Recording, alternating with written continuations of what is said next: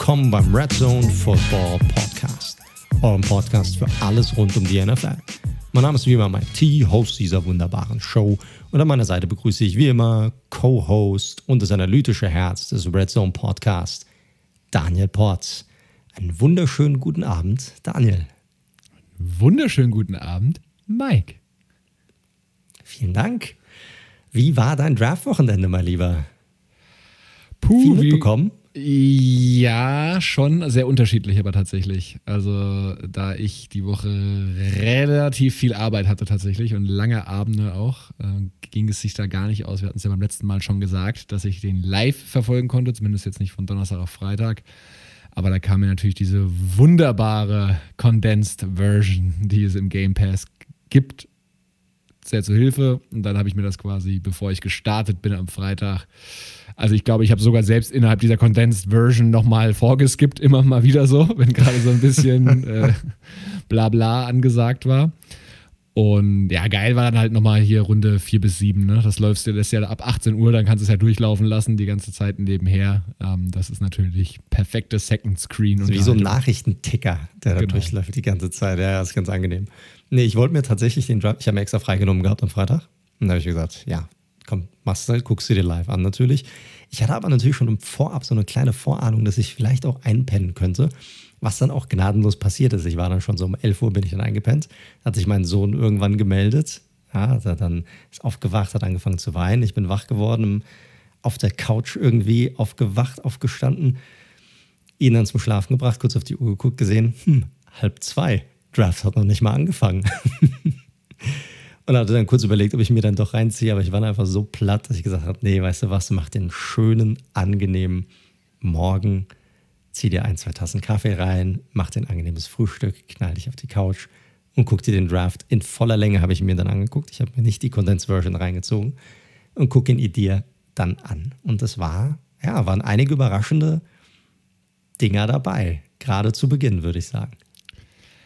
Aber ich fand, es ging tatsächlich. Also dafür, dass wir alle ja so nicht genau wussten, wird so ein richtig wilder Draft und wir hatten ja vorher spekuliert, ja, es gibt so wenig Tape und die Spieler hatten Opt-outs und etc. etc. Aber wenn du im Endeffekt schaust, diese meisten Big Boards von, keine Ahnung, Brugler, Jeremiah und wem auch immer, you name it, also so ganz falsch waren die dann ja nicht. Ne? Natürlich gab es hier und da Picks, wo du gedacht hast, okay, ein bisschen früh oder hä, warum fällt der so viel? Da kommen wir noch auf ein paar Namen.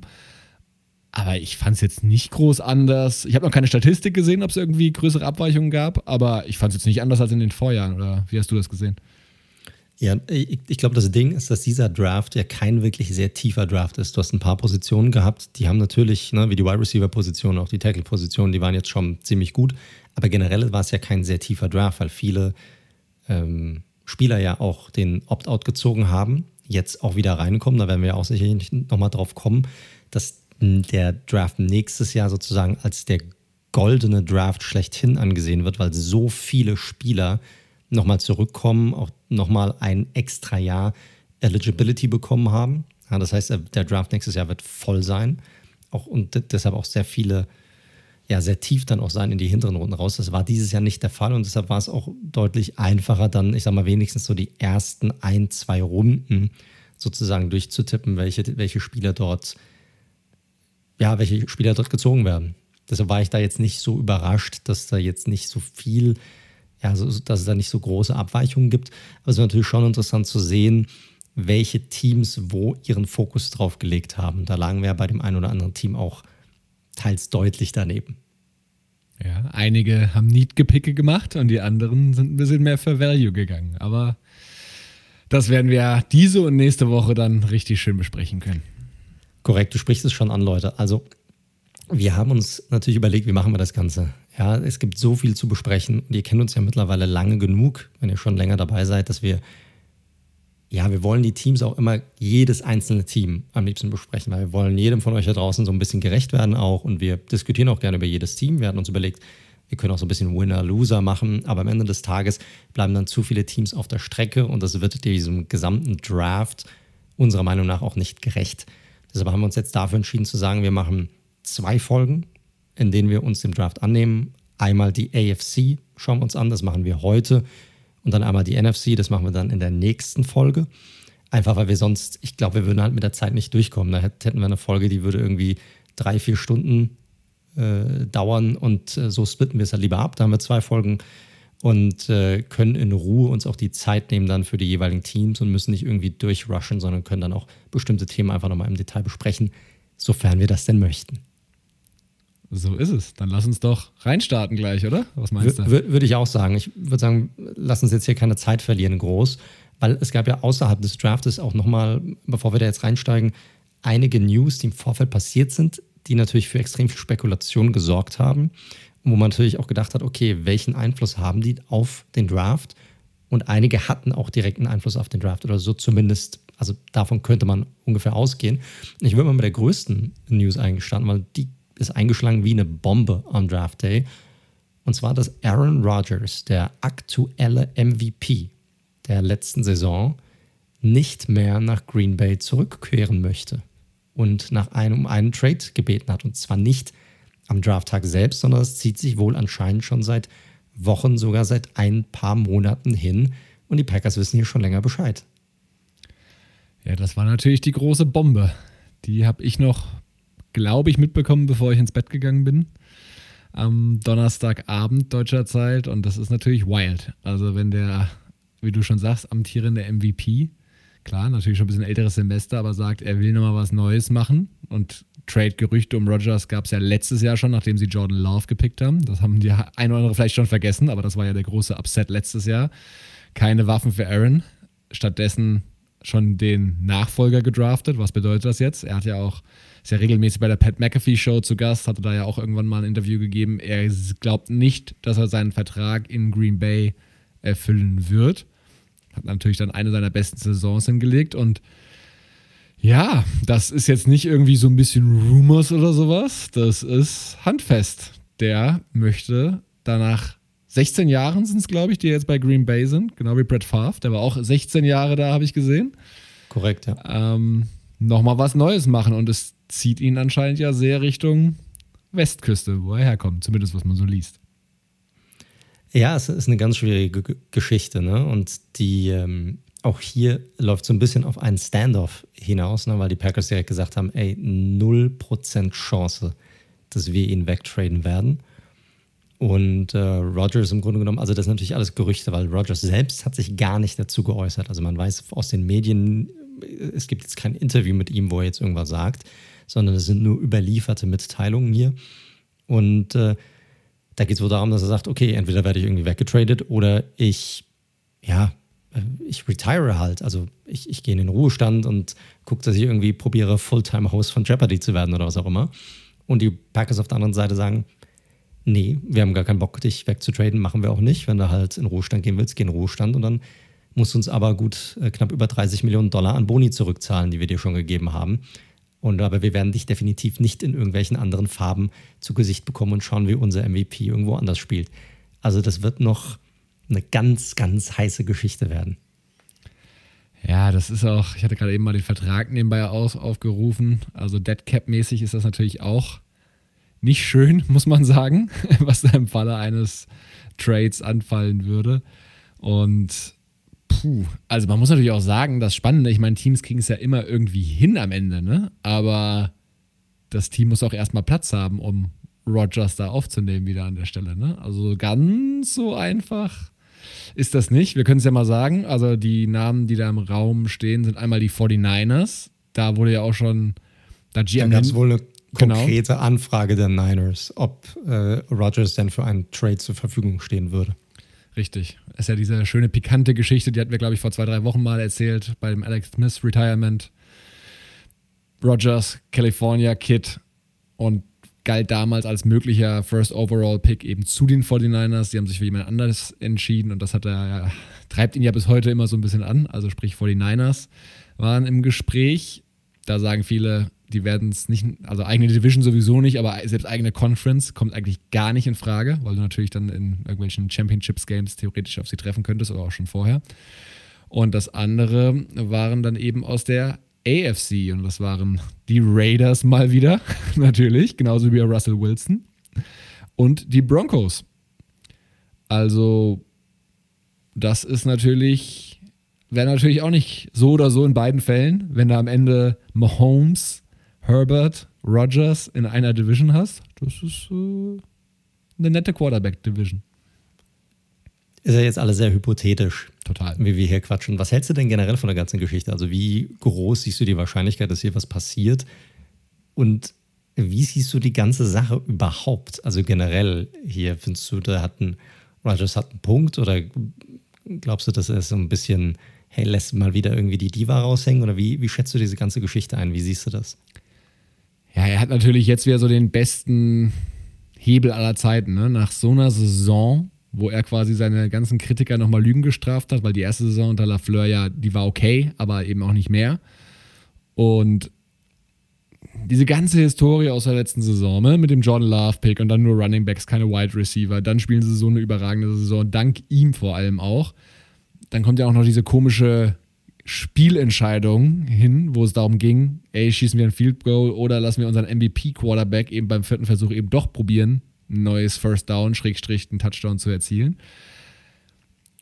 Und Rogers, klar ist er eine Diva auch ein Stück weit, der weiß aber auch, der hat eine krasse Präsenz halt einfach und weiß auch, wie er seine Sachen durchbringt. Das kann man jetzt cool finden oder nicht. Ich finde auch, dass die Packers einfach in den letzten Jahren auch nicht viel, nicht alles getan haben, sage ich mal, um dieses Super Bowl-Fenster, das sie haben, mit Rogers zu nutzen, um ihn mit bestmöglichen Waffen zu umgeben.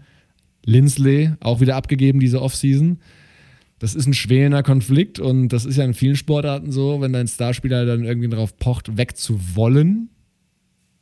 Irgendwann muss man dann eine Lösung finden. Die, wie die dann aussieht, konkret muss man mal schauen, aber don't know. Ich sehe es ein bisschen anders, muss ich dir ganz ehrlich sagen. Also, du sprichst andere Sportarten an. Das ist halt das Ding. Wir sind halt hier in der NFL. Das ist jetzt nicht die NBA. Hier hat halt ein einzelner Spieler nicht so eine krasse nicht so einen krassen Hebel wie jetzt in anderen Sportarten, wo es deutlich weniger Spieler gibt. Und ich glaube, ich glaube nicht, dass es eine Möglichkeit geben wird, für ihn dort rauszukommen. Ich glaube, die Packers haben so ein bisschen seinen Bluff gecallt, den er dort aufgerufen hat, weil mehr als ein Bluff ist es nicht. Er kann nichts machen. Dann retire halt, fertig. Also wenn sie das durchziehen wollen, dann hat er eigentlich keine Möglichkeit mehr, weil Leute müssen auch, selbst wenn er in den Ruhestand geht, und er würde sich dazu entscheiden, irgendwann wieder aus dem Ruhestand rauszukommen, dann haben die Packers immer noch die Rechte an ihm. Also er kommt dort nicht einfach raus. Das geht halt nicht. Die andere Sache ist halt folgendes. Ich meine, mit welchem, weißt du, alle sagen so, hey, die tun nichts für ihn. Die hatten die Nummer 1 Offense letzte Saison. Was willst du noch haben? Verstehst du? Also ja, klar, dank ihm, weil er so ein überragender Spieler Eben. ist. Aber was, ja, aber äh, trotzdem, was willst du noch? Du wirst nicht die Nummer 1.1 Offense oder 0,5 Offense, wenn du noch einen weiteren Wide Receiver dazu nimmst. Du bist schon die beste Offense gewesen. Den beste Punkteschnitt in der gesamten NFL in der Regular Season. Was die gebraucht haben, aber was die auch brauchen, und dann, da kommen wir dann nächste Woche, wenn wir die NFC durchnehmen, nochmal noch mal drauf, drauf, ist eine Defense, die sich nicht lächerlich machen lässt, wenn es drauf ankommt in den, in den Playoffs, weil das hat denen den äh, das hat es denen gekostet, nicht in den Super Bowl zu kommen, war deren Defense, nicht deren Offense am Ende des Tages. Klar gab es ein paar Spielentscheidungen und ein paar, die ein bisschen komisch waren, wovon er am Ende aber auch nicht ganz frei ist, muss man sagen. Auch er hat einige Entscheidungen getroffen, wie er die, ja, wie er die Spielzüge dann nimmt, wo es vielleicht auch hätte einfacher sein können, für ihn am Ende des Tages mit einem anderen Spielzug auch vielleicht davon zu kommen. Ne? Und nicht so eine ja, es ist auch, kann man, kann man auch so sehen. Äh, ich glaube, er hat keinen Grund, sich groß zu beschweren, um ganz ehrlich zu sein. Er hat die schon die beste Offense. Was willst du noch mehr am Ende? Du kannst natürlich, willst du immer einen weiteren Wide Receiver haben, du willst immer noch einen weiteren Tight haben, immer noch eine bessere O-Line, aber du hast schon die beste Offense. Und wenn du jetzt wirklich jemand bist, der dann ans Team denkt und daran denkt, wie kann ich denn Super Bowl gewinnen, dann würde ich mir an seiner Stelle die Frage stellen, wie kann ich meine Defense, die so bescheiden war letzte Saison, die uns, die mich aufgehalten hat, in den Super Bowl zu kommen. Wie kann ich die noch weiter verbessern, damit das gesamte Team besser wird um mich herum? Naja, sehe ich ein bisschen anders, weil auch die Chiefs, also wir sind in einer Offensivliga mittlerweile, das ist einfach so, und in einer Passing-Liga. Und auch die Chiefs, siehst du jetzt auch wieder in Offseason und Draft, adressieren primär O-Line, das, was das Problem war natürlich im Super Bowl. Ähm, haben auch noch einen Wide Receiver, kommen wir ja später auch noch dazu, jetzt noch gedraftet, eigentlich mit einem guten Value. So, also die haben letztes Jahr in der ersten Runde einen Running Back nochmal, der auch im Receiving seine Qualitäten hat, nochmal geholt, um dann Mahomes zusätzliche Waffen zu geben.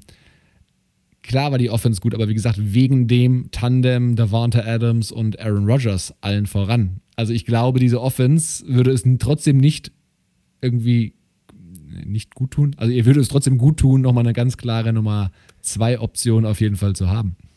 Das, das, das, stimmt, aber hindert ihn die Offense daran, den Super Bowl zu gewinnen oder in den Super Bowl zu kommen? Das sehe ich nicht, verstehst du? Also, weißt du, der, der Gedanke ist ja, ist er, braucht er wirklich noch was, noch einen weiteren Receiver, um über den Hump zu kommen? Das sehe ich nicht. Die brauchen eine bessere Defense, um insgesamt als besseres Team dazustehen, weil die wurden komplett auseinandergenommen. Ich meine, die mussten sich darauf verlassen, dass ein eigentlich verletzter Cornerback doch spielen kann und der wurde dann so geburnt wie ein, wie ein guter Toast, weißt du?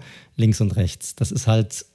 Aber warum denn? Unter anderem, weil sie in den ersten drei Picks haben sie Jordan Love geholt, AJ Dillon und einen Fullback, der überhaupt keine Rolle gespielt Dar hat. Darüber, darüber müssen wir nicht sprechen. Ich meine, dass du einen First-Round-Pick dann wastest auf einen Quarterback, der vielleicht nie spielen wird für dich, das ist eine andere Geschichte. Da bin ich komplett bei dir. Aber es jetzt komplett auf die Offense zu schieben, auf Waffen, die er jetzt nicht hat, während du die beste Offense rein statistisch gesehen hast, das ist nicht der Grund, warum du nicht irgendwie einen Super Bowl gewonnen hast, sondern der Grund ist, weil dein gesamtes Team und die Defense dann nicht besser ist. Das hätten sie dann auch letztes Jahr nochmal adressieren können.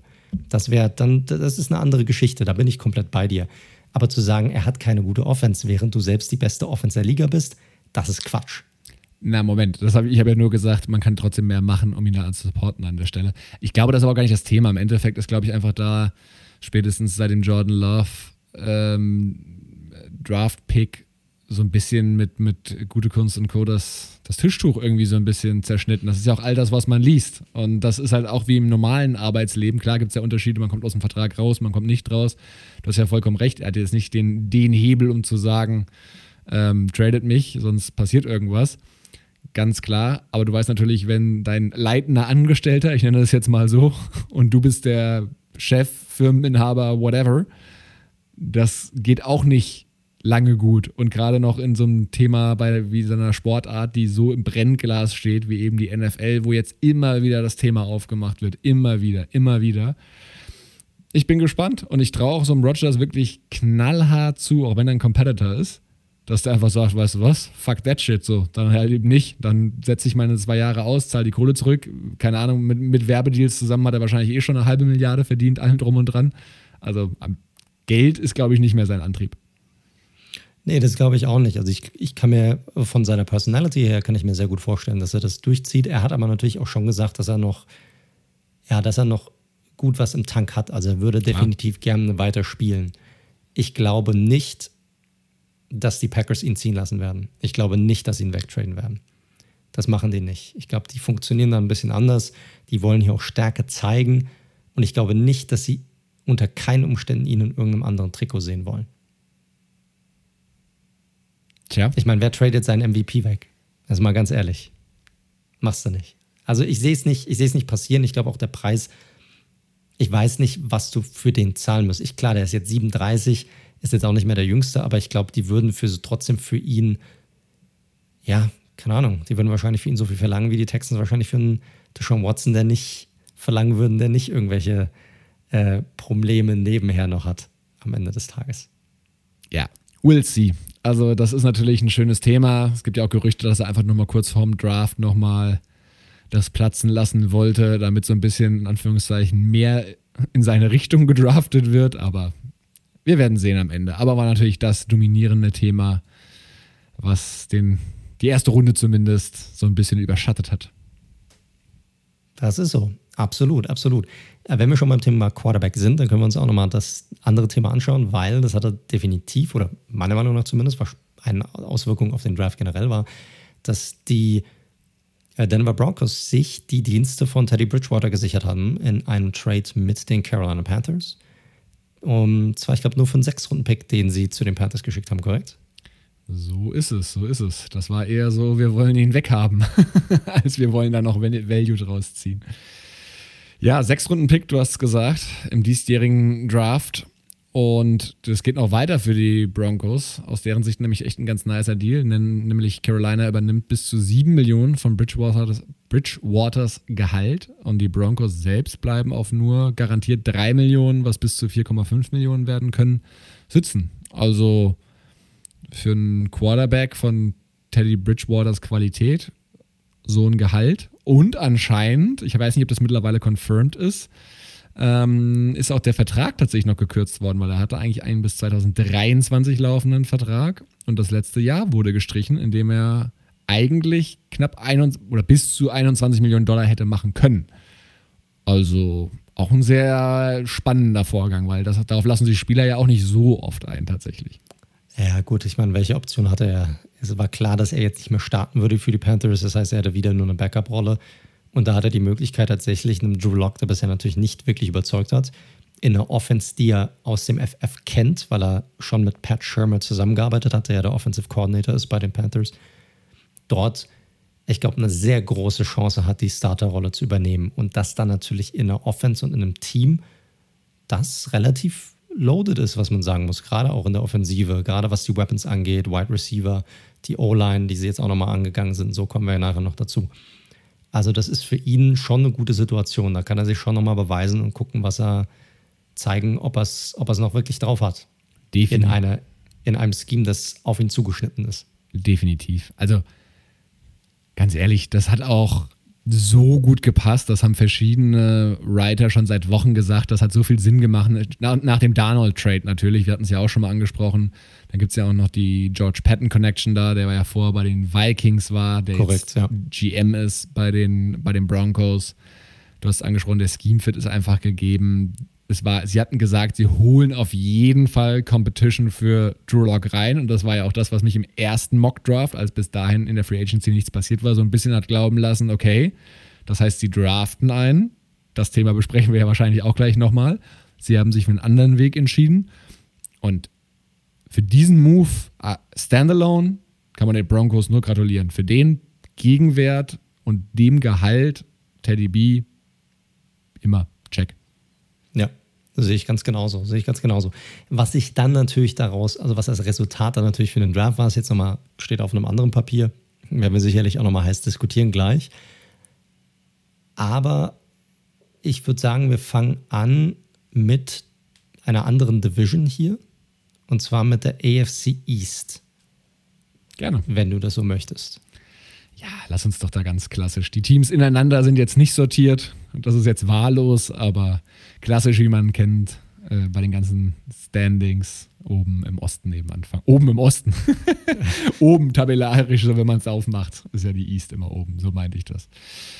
Ja, sehr gerne. Vielleicht nochmal ein bisschen was Allgemeines vorneweg, damit ihr das so ein bisschen einordnen könnt, was wir, was wir gleich sagen. Das sind natürlich jetzt unsere persönlichen Meinungen. Deswegen hört ihr ja diesen Podcast hoffentlich auch, wo wir glauben, ey, das war vielleicht ein bisschen früh, das war vielleicht ein bisschen spät. Man kann auch einen Pick nicht mögen, weil man den Spieler per se einfach nicht mag, weil der einem nicht viel gibt. Ganz klar. Natürlich orientieren wir uns auch so an ein paar Boards, die es eben so gibt, um das so ein bisschen einschätzen zu können, weil da brauchen wir euch auch nichts sagen. Wir kennen nicht jeden Siebtrunden-Pick und haben schon zehn Spiele von dem gesehen. Das ist natürlich Quatsch. Und wir betrachten jetzt wirklich standalone diesen Draft im Verhältnis zu dem, was wir schon vorher über die Teams wussten, dass die vielleicht jetzt noch in den nächsten Wochen, weil sie im Draft nicht erfolgreich waren auf der einen Position, weil sie keinen gemocht haben, nochmal einen spannenden Free Agent dazu nehmen, beispielsweise einen Richard Sherman. Das können wir jetzt noch nicht wissen. Das kann nämlich alles passieren. Man, und natürlich kann man sich auf dem Tackle-Markt auch noch bedienen, wenn man keinen gezogen hat. Kommen wir auch noch bei einem Team dazu. Aber das weiß man zum jetzigen Zeitpunkt nicht. Deswegen können wir nur sagen, was da die letzten drei Tage passiert ist und wie wir das mögen. Co korrekt. Und natürlich noch eine Sache hinzugefügt. Klar, das macht natürlich mega Spaß, diese Drafts zu bewerten. Das machen wir natürlich auch. Und jeder hat, jeder hat eine Meinung dazu, der sich mit dem Sport beschäftigt. Und das ist ja das, das Tolle an der Free Agency und das ist Tolle an dem NFL Draft, dass man, dass jeder die Spieler irgendwie anders bewertet, den Fit anders bewertet und die, die Picks anders mag. Aber am Ende des Tages weiß Stand heute keiner, wie gut ein Team gedraftet hat oder wie schlecht ein Team gedraftet hat. Das weiß niemand, wirklich niemand. Da kann, egal wie scheiße ihr den Draft eures Teams findet oder wie geil, es könnte genau andersrum sein, wenn man jetzt drei Jahre in die Zukunft sieht und der Draft könnte sich als total Banane rausstellen. Oder es könnte einer der besten Drafts aller Zeiten sein, gewesen sein für euer Team. Das wisst ihr Stand heute nicht, das wissen wir nicht. Aber es macht natürlich Spaß, es zu bewerten. Wir gehen nach unserem besten Gewissen, wie wir es halt sehen für die einzelnen Teams. Und deshalb würde ich sagen, let's go. Du darfst anfangen, Daniel. Sehr gerne. Also, Buffalo Bills. Wir gehen es erstmal ähm, so ein bisschen Pick für Pick durch, würde ich sagen. Runde 1 an Position 30. Wir hatten es, glaube ich, auch gesagt. Ich glaube, das war Korrekt, das war einer, einer unserer Picks, die wir richtig hatten. Genau. Ich glaube, es waren acht schlussendlich, wenn ich es richtig gezählt habe. Das ist gar nicht so schlecht, ne? Also da, da gibt's, das geht auch deutlich schlechter. Ich finde acht Picks richtig schon ziemlich gut, muss ich sagen. Aber ich habe einen gesehen, der hatte 16. Das war schon relativ wild. Echt? Ja. okay, das ist, das ist krass. Ja, definitiv. Also, an 30 wurde Gregory Rousseau, ähm, Edge Defender von äh, Miami genommen. Hatten wir ja schon vorher drüber gesprochen. Riesiger Typ, 6, 7 groß, absoluter physischer Freak, nicht besonders explosiv, kann aber außen spielen, kann auch innen spielen, hatte letztes Jahr ausgesetzt und davor diese krasse ähm, Produktion gehabt mit den was 13,5 Sex oder irgendwie sowas. Passt an der Stelle vom Value Ende erster Runde, zweite Runde, von daher Haken dran. Für mich ein sinnvoller Pick an der Stelle. Zweite Runde, das hat mich dann ein bisschen überrascht, ehrlich gesagt, auch wenn ich den Spieler nicht schlecht finde und ich ihn auch in der zweiten Runde gesehen habe. Ähm, Carlos Boogie Basham Jr., den habe ich euch ja nochmal vorletzte Woche, glaube ich. Geiler Nickname, den kannte ich, wusste ich gar nicht. Das ja, ist an mir vorbeigegangen. Der Boogie, doch, doch, doch. Hatte ich euch ja vorgestellt in unserer, naja, wir hatten es ja nicht Sleeper genannt, aber Spieler außerhalb der ersten Runde, die ihr kennen solltet. Da war der ja auch mit dabei, von Wake Forest. Vom Value her passt das hier an der Stelle definitiv. Und Edge war auch definitiv, oder Pass Rush war ein Problem bei den Bills. Deswegen finde ich den Pick vollkommen in Ordnung. Ich hatte nur nicht gedacht, dass sie mit 1 und 2 gleich direkt die Line da adressieren an der Stelle. Das hat mich so ein bisschen überrascht, muss ich sagen. Nicht, nicht nur dich. Ich glaube, das hat sehr viele überrascht, dass sie hier Back-to-Back -back mit Edge-Defendern gehen. Obwohl es natürlich sehr spezielle Edge-Defender sind. Die sind beide ein bisschen größer gebaut. Wir hatten das Thema ja schon mal. Die waren in der Offseason schon an JJ äh, Watt interessiert. Wir haben ja einen sehr ähnlichen Körperbau her, ein bisschen auch, auch Tweener, die auch nach innen reingehen können. Ja, also können wir ja gleich nochmal im Detail drüber quatschen, wenn, wenn wir die Picks durchgegangen sind. Aber ja, es war definitiv überraschend. Jupp, dann dritte Runde an 93, Tackle Spencer Brown von Northern Iowa. Mit Tackle, sie haben nämlich nochmal Back-to-Back gemacht. Tommy Doyle gleich nachgelegt, in der fünften Runde allerdings. Und hinten raus noch mit Wide Receiver Mark Marquez Stevenson, Safety Damar Hamlin, Cornerback, einer der stärksten Namen des ganzen, ganzen Drafts, Rashad Wild Goose, also die Wildgans. äh, noch einen, einen, ganz spannenden Spieler, sage ich gleich noch was dazu geholt. Und finally ein Guard mit Jack Anderson von Texas Tech. Ja, also hintere Runden ist natürlich immer so ein bisschen Lotterie, muss man ganz ehrlich sagen. Und wir hatten es letztes Jahr schon angesprochen, bei den hinteren Runden, da dürft ihr euch auch nie wundern, da ist halt mal ein Juwel dabei, aber das können auch durchaus Spieler sein, die ihr nicht mehr im Final Roster sehen werdet, wenn die Saison losgeht. Ich würde auch nochmal zu den hinteren Runden generell was sagen. Also da müsst ihr, das habe ich auf Twitter jetzt gesehen, sehr, sehr, sehr, sehr oft, weil bestimmte Spieler auch einfach gefallen sind. Ne? Also, also teilweise undrafted Free Agents dann geworden sind. Was ihr ein Ding, das oft nicht bedacht wird, ist, dass die hinteren Runden, gerade so sechste, siebte Runde, auch oft genommen wird, um dann die Special Teams Spieler aufzufüllen in dem Team. Das heißt, wenn ihr da sagt, hey, warum wurde denn jetzt der komische Running Back gedraftet, wenn noch der andere Geile, der viel bessere Stats hatte und eigentlich alles auseinandergenommen hat, der war ja auch immer noch auf dem Board. Warum wurde der nicht genommen? Ja, da ist oft die Antwort einfach, ja, der Typ hat halt, bringt halt einfach nochmal ein Special Teams Value mit. Und zwar nicht als Returner, sondern vielleicht als Gunner oder als jemand, der auch gerne zusätzlich tackelt. Ja? Und das ist, darauf wird definitiv geachtet. Dafür werden die hinteren Runden vor allem genommen, um diese Positionen aufzufüllen. Und da kann es halt einfach mal sein, dass ein Spieler genommen wird und gesagt, hm, ja gut, das ist auch ein Wide Receiver, der andere ist auch ein Wide Receiver. Wir sehen ja jetzt keine Mega-Unterschiede. Aber der ist auf jeden Fall ein guter Special Teams-Spieler. Und deshalb nehmen wir den mit dazu, weil er kreiert für uns auf mehreren Ebenen einen gewissen Wert als nur als Receiver Nummer 7 oder Running Back Nummer 4. Jupp. Zu den hinteren Picks möchte ich gar nicht so super viel sagen, außer zu Wild Goose. Ich glaube, das, ähm, was ich so gelesen habe, könnte echt nochmal ein sehr spannender Fit sein auf Cornerback. Ähm, vielleicht ein Spieler, der da wirklich überraschen kann. Ähm, guter Man-Corner, was natürlich gut bei den Bills eben reinpasst. Und da könnten sie vielleicht was für ihn ganz, oder hätten sie, könnten sie mit ihm einen ganz passenden Spieler hinten raus gezogen haben. Overall muss ich halt so sagen, also so ein bisschen so ein, Pass-Catching Back hat mir ehrlich gesagt gefehlt in den späteren Runden. Da dachte ich tatsächlich, mit Gainwell war noch einer da lange, weil das ist ja sowohl von Singletary als auch von Moss jetzt nicht so die Kernkompetenz, den, den Ball zu fangen. Aber gut, vielleicht, den kannst du natürlich, das können wir ja nicht bewerten, wie gesagt, immer noch auf der Straße sozusagen auflesen. Ne? Es gibt ja noch ein paar Free Agents, ein paar Veterans. Mal schauen. Ich fand es overall, wie die ganze Free Agent, äh, wie, auch die, wie auch die Free Agency von den Bills, unspektakulär. Also du kannst nichts so richtig kritisieren, finde ich, was sie gemacht haben. Ich, es haut mich jetzt auch nicht vom Hocker tatsächlich. Ja. Ich glaube, let, glaub, letzteres ist es so ein bisschen, es haut halt jetzt nicht wirklich vom Hocker. Das muss jetzt nichts Schlimmes sein. Ich, wir haben zum Beispiel Russo haben wir ja dorthin gemockt. Also in fast jedem, also in beiden Mockdrafts, glaube ich, die wir hatten, haben wir ihn dahin gemockt. Das heißt jetzt für mich nicht, dass ich den Pick unbedingt mag an dieser Stelle.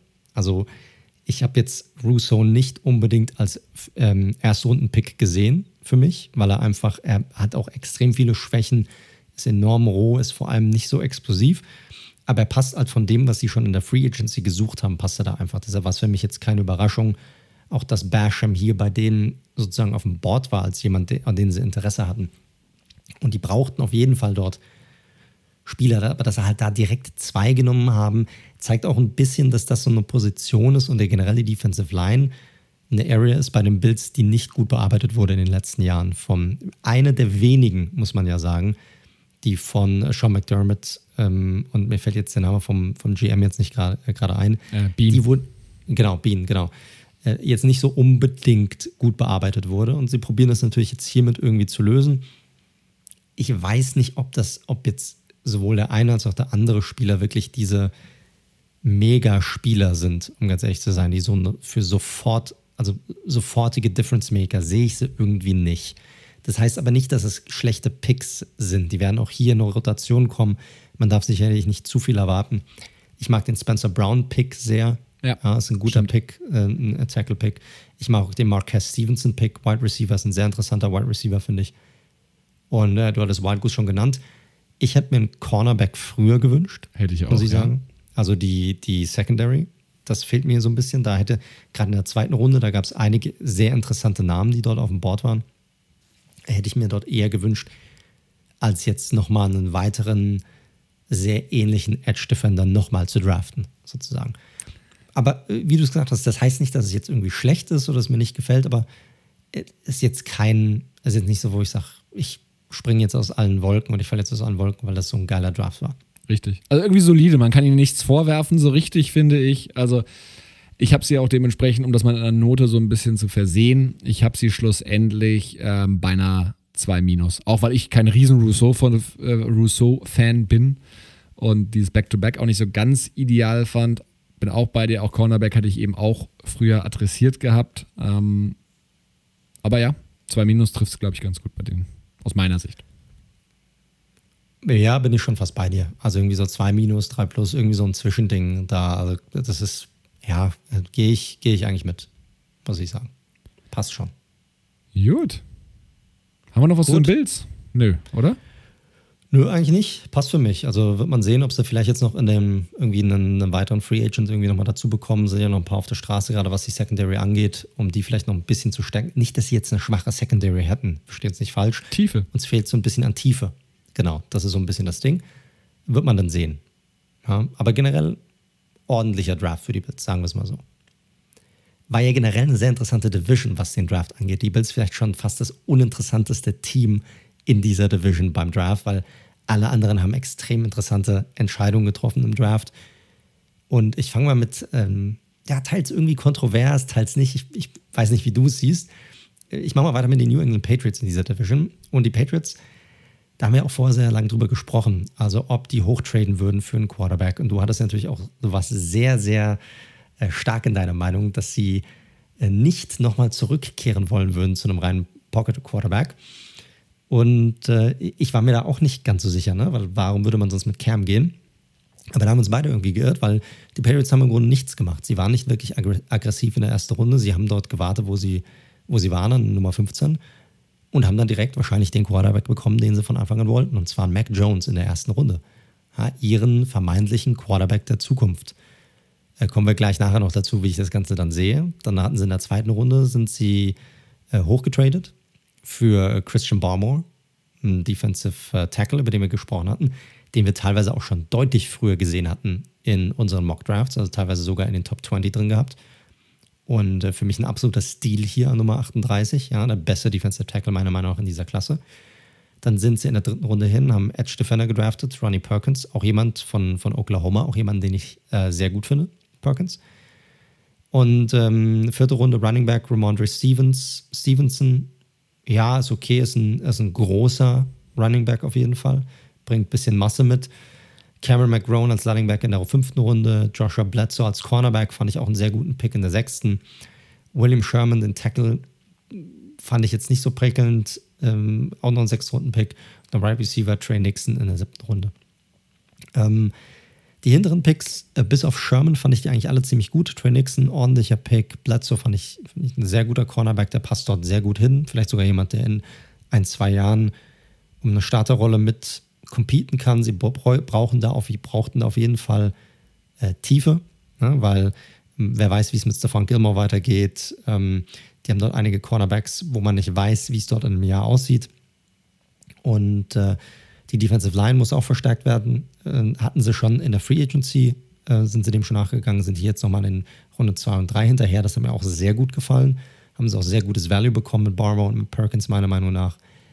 Aber womit dieser Draft steht und fällt, und da müssen wir nicht drüber groß drüber diskutieren, ist der First-Round-Pick. Einfach weil es ein Quarterback ist. Und sie sind nicht den Weg gegangen, wo wir gedacht haben, sie werden aggressiv sein, hochtraden, für Justin Fields gehen. Nein.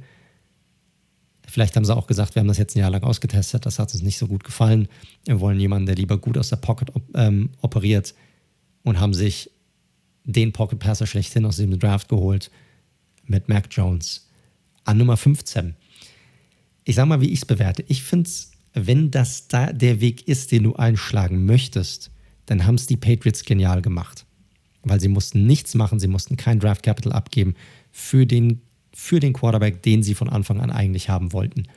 Das kannst du, können kaum Teams sagen, außer sie draften Nummer 1 und 2. So. Wenn das der Fall ist, dann ist das für mich ein Draft, dem würde ich am Ende, ja, ich sag mal, eine 2 plus geben, vielleicht sogar eine 1 minus. Ja, Vielleicht keine Eins, einfach weil ich kein großer Mac Jones-Fan bin, einfach aus dem Grund. Aber generell, wenn du es aus dem ja, Blickwinkel betrachtest, ist das der Typ, den wir haben wollten für unser Spiel. Dann kann man die Patriots eigentlich nur zu einem extrem guten Draft beglückwünschen. Ja, habe ich gar nicht so eine groß andere Meinung. Also Mac Jones haben wir, glaube ich, schon hinlänglich drüber gesprochen. Das, was er macht als Pocket-Passer, macht er sehr, sehr gut. Und wir hatten ja auch schon mal das Thema gesprochen, dass NFL-Scouts und Coaches ihn auch am ehesten als ready ansehen. Ihn und Trevor Lawrence quasi, wenn, wenn morgen ein Spiel wäre und starten würde. Und wenn das mehrere sagen, scheint ja was dran zu sein. Ich denke halt, dass sein Ceiling, also sein Potenzial, durchaus begrenzt ist. Aber hey, you never know. Und bei Bill, der hat ja eh immer diesen, ja, der ist ja immer über jeden Zweifel fast erhaben, muss man sagen. Man denkt so, der wird schon einen klaren Plan haben, was er mit ihm hat. Du hast richtig angesprochen, ich finde es ganz witzig, von einem Brady zu einem Cam zu einem Mac Jones wieder. Das ist nämlich wieder 180 Grad zurück. Aber Josh McDaniels und Bill Belichick werden da schon eine Idee haben. Und was ich halt krass finde an diesem Patriots Draft, muss man sagen, also die Free Agency waren sie super aggressiv, sind sie sonst nie. Und beim Draft haben sie sonst immer eigentlich Picks drin, die eigentlich Reaches sind oder super überraschend sind. Nur der Benefit of, äh, äh, Benefit of Doubt hat ja immer Bill Belichick und dann denkt so, oh fuck, wenn der Bill den Spieler, obwohl den alle auf ihrem Board viel weiter hinten haben, nehmen, fuck, den muss ich mir nochmal anschauen, der muss doch richtig gut sein. Und dieses Korrekt, Jahr war ja. auch das genau andersrum, weil sie haben richtig nach dem einstimmigen Board sozusagen immer wieder mehr oder weniger, ich will nicht sagen Best Player Available, aber nah dran sozusagen gedraftet. Also hier war, hier war kein Reach dabei, das waren Null. alles gute Value Picks, jeder einzelne hier, ja. bis auf, wie gesagt, Sherman sehe ich jetzt nicht so stark. Aber wenn der ganz durch Nixon ist okay, hinten ist das ist eh egal. Ja, sechste, siebte Runde. So. Aber da vorne Ronnie Perkins, super. Ne? Der, der, hätte auch easy Ende zweite Runde vielleicht auch gehen können, Anfang dritte Runde. Da ist man 96 sehr gut. Barmore sowieso. Äh, Stevenson, ja, ist, ist, wenn du den Typ Running Back haben möchtest, ne, das ist so ein bisschen die Sache. Den, ähm, den mag ich nicht tatsächlich, den Pick. Den mag ich nicht. Das ist alle, ne? Patriots-Fans, verzeiht's mir. Das ist jetzt euer Viertrunden-Pick. Da darf ich ja dann auch mal sagen, den finde ich nämlich nicht so gut. Der ist so Typ Garrett Blunt, also schon so ein riesiges Viech tatsächlich. Ähm, ist aber so ein Ten Pound Baby. Ja, aber so Leute, der tänzelt halt immer und spielt ohne Power. Das ist seltsam. Das stimmt, da hast du recht. Das ist für so einen großen Back ist er, er spielt wie ein kleiner Back eigentlich. Richtig. Und da war zum Beispiel noch ähm, Darden auf dem Board, der kurz danach zu den Buccaneers gegangen ist, so eine Yards After Catch Maschine mit Mac Jones. Also klar, sie haben natürlich auf der Receiving-Seite vor allem am Thailand-Bereich schon investiert gehabt, aber der Pick hätte an der Stelle deutlich mehr Value für mich gehabt, weil also ein, ein, ja, ein Runner findest du immer und ihr Running Back Room, auch wenn das eher Pass-Catching Backs sind, sie haben ja auch ein paar. Ne? Also den Pick mochte ich nicht so. Ansonsten bin ich bei dir. Sie haben richtig schön, du kannst nichts groß kritisieren, weil sie mehr oder weniger so das Consensus Board runtergearbeitet haben. Und deswegen, ich habe sie aber auch schlussendlich bei einer 1 minus stehen. Ich kann da wenig, wenig kritisieren. Wenn Mac ja. Jones ihr Guy war von vornherein oder sie wussten halt, okay, an die ersten beiden kommen wir logischerweise eh nicht ran oder an die ersten drei, so be it. Korrekt. Also, liebe Patriots-Fans, wenn Mac Jones euer Guy ist, dann seid happy, weil insgesamt hat er eigentlich einen ziemlich guten Draft hingelegt, unserer Meinung nach zumindest. Ja, und man muss sagen, das Thema hatten wir ja gleich noch, aber Justin Fields scheint sie nicht so interessiert zu haben, wie von mir vermutet. Ey, scheint wenige Teams interessiert zu haben. Aber kommen wir, kommen wir gleich noch dazu, wenn wir über die, nicht über die Bears heute, aber wenn wir über die Broncos nachher noch quatschen. Jupp, dann machen wir doch mal weiter mit den New York Jets, die ja schon eine schöne Free Agency hatten und jetzt auch einen, sage ich mal, interessanten Draft. Ja, ich glaube, über den ersten Pick brauchen wir nicht groß drüber reden. Äh, Zach Wilson haben sie schlussendlich auch genommen vom BYU, äh, Quarterback der Zukunft. Äh, ich finde es irgendwie einen schwierigen Typen, als ich ihn da so auf die Bühne. Ganz, ganz ehrlich, danke, dass du es sagst, weil ich habe schon gedacht, boah, ey, hau ich da jetzt irgendwie jetzt wieder was raus. Aber ganz ehrlich, er hat mir nicht gefallen. Nee. Weder auf der Bühne noch irgendwie davor, was sie da gezeigt haben. Einfach extrem, also er kam schon fast schüchtern rüber. Und wenn du jetzt sagst, das ist mein Typ, der mich jetzt in den nächsten drei, vier Jahren irgendwie zum Super Bowl führen soll und ein Team führen soll, boah, also ist natürlich, ganz ehrlich, ist total bescheuert, weil wir gucken uns im Fernsehen irgendeinen Typen an und, und probieren daraus irgendwelche Rückschlüsse zu ziehen, aber trotzdem, der hat nicht wirklich so diese mega Confidence ausgestrahlt, die du ausstrahlen musst. Auch teilweise so ein bisschen so eine gewisse Naivität, auch wie er da an Fragen rangegangen ist. Ah, ich fand ihn, fand, also ich fand ihn so auf der Bühne, fand ich ihn schon ein bisschen arrogant eher tatsächlich. Also da haben wir ein bisschen was anders wahrgenommen. Ich fand die Frage lustig, weil er wurde ja auch, also die, ja, mir, fällt auch, die ist schon seit Ewigkeiten Reporterin dort, die hatten ja schon fast verarscht mit, mit ihrer Frage, ne? Weil er da so rausbesagt, ja, ja, okay, ich, ich habe so meine Standardfrage, hey, we're gonna win a Super Bowl, baby. Und, und sie dann so, ja, wie wird denn das sein? Du kommst gerade so aus Utah und jetzt nach New York. Was glaubst du, wie das so für dich wird? Und er so, äh, ja, gut, okay. ist halt, wusste ja gar nicht, wie er das wirklich beantworten soll. Und äh, da gibt so es so einen mega lustigen Clip, wo er dann da steht mit noch so ein paar anderen äh, vermeintlichen First-Round-Picks und er so dort komplett, also komplett aus der Reihe fällt. Also er ist auch, du, du merkst auch, er fühlt sich null komfortabel, dass so null sein Ding dort zu stehen und die sind, ja, also war, eine, war interessant, ihn so ein bisschen zu beobachten. Oh, ja, okay. Also Wilson an der Stelle brauchen wir, glaube ich, nicht diskutieren. Haken dran an den Pick war erwartet und kann man jetzt erstmal auch nicht kritisieren, haben auch viele so hoch gesehen, von daher passt. Der zweite First-Round-Pick, der kam dann ein bisschen früher als gedacht, denn sie sind nämlich aus den Mitte der 20ern hochgegangen und relativ teuer an die Position 14 von den Vikings. Bei denen hatten wir eh schon so ein bisschen vermutet, dass die ein Downtrade-Kandidat sind, um sich einen Interior All-Liner zu holen mit Elijah Vera Tucker von USC diskutabel der beste Guard sicherlich in dem Draft oder Top 2, Top 3. Für viele der beste, aber für einen Guard. Er ist ja noch nicht hoch. mal einer. Naja, das ist ja das Ding. Er ist naja. ein Tackle. Er hat Tackle gespielt. Er wird als Guard projiziert, dass er ein guter Guard wird. Aber naja, gut. Geh, geh, geh erstmal durch. Ja, also. Ich, da so ich habe ihn immer nur irgendwie auf Interior O-Line irgendwo auch positioniert gesehen. Und also mal gucken, was er am Ende spielt. Auch wenn er tackle, dann hätte sich hätte ich andere auch vor ihm gesehen. Ich fand den Trade einfach super teuer, dass sie ihn picken würden und was für die O-Line machen. Okay. Aber ich glaube auch, Vera Tucker hättest du durchaus auch an der Position bekommen, wo du ursprünglich warst. Also ich mag den Pick überhaupt nicht. Also nicht, weil Tucker kein guter Spieler ist. Also das, das mal vorneweg. Ich finde, er ist ein guter Spieler. Ich finde, er passt gut zu den Jets. Er projiziert als Guard in der NFL, ist aber eigentlich ein Tackle. So. Dafür, dass, also für mich hat er, das war so ein Late First Round Talent für mich. Ja, der war ja. auf einer Stufe mit, mit, mit anderen Guards. Und dafür hoch zu traden für den Spieler an 14, boah, das finde ich, du hast ja auch gesagt, das war auch ein teurer Trade, war jetzt nicht irgendwie ähm, günstig. Ich habe dem Trade auch, äh, als, als wir unsere ähm, äh, Quick Grades direkt am, äh, für die erste Runde gemacht haben auf Instagram, ich habe dem Pick nur eine 3 gegeben, weil einfach, also nur diesem einen Pick, einfach nur weil er war halt verdammt teuer. Und klar, das ist ein guter Spieler, das kann super Typ Spieler sein für die Jets für viele, viele, viele Jahre. Ja, wird eh kein Hahn mehr danach krähen, was dann dort ausgegeben wurde für den. Ich finde aber, da hätten sie auch, also hätten sie ihn vielleicht sogar an der gleichen Position bekommen können, wo sie gedraftet hätten, oder einen anderen, sehr ähnlich gegradeten Offensive Guard, meiner Meinung nach.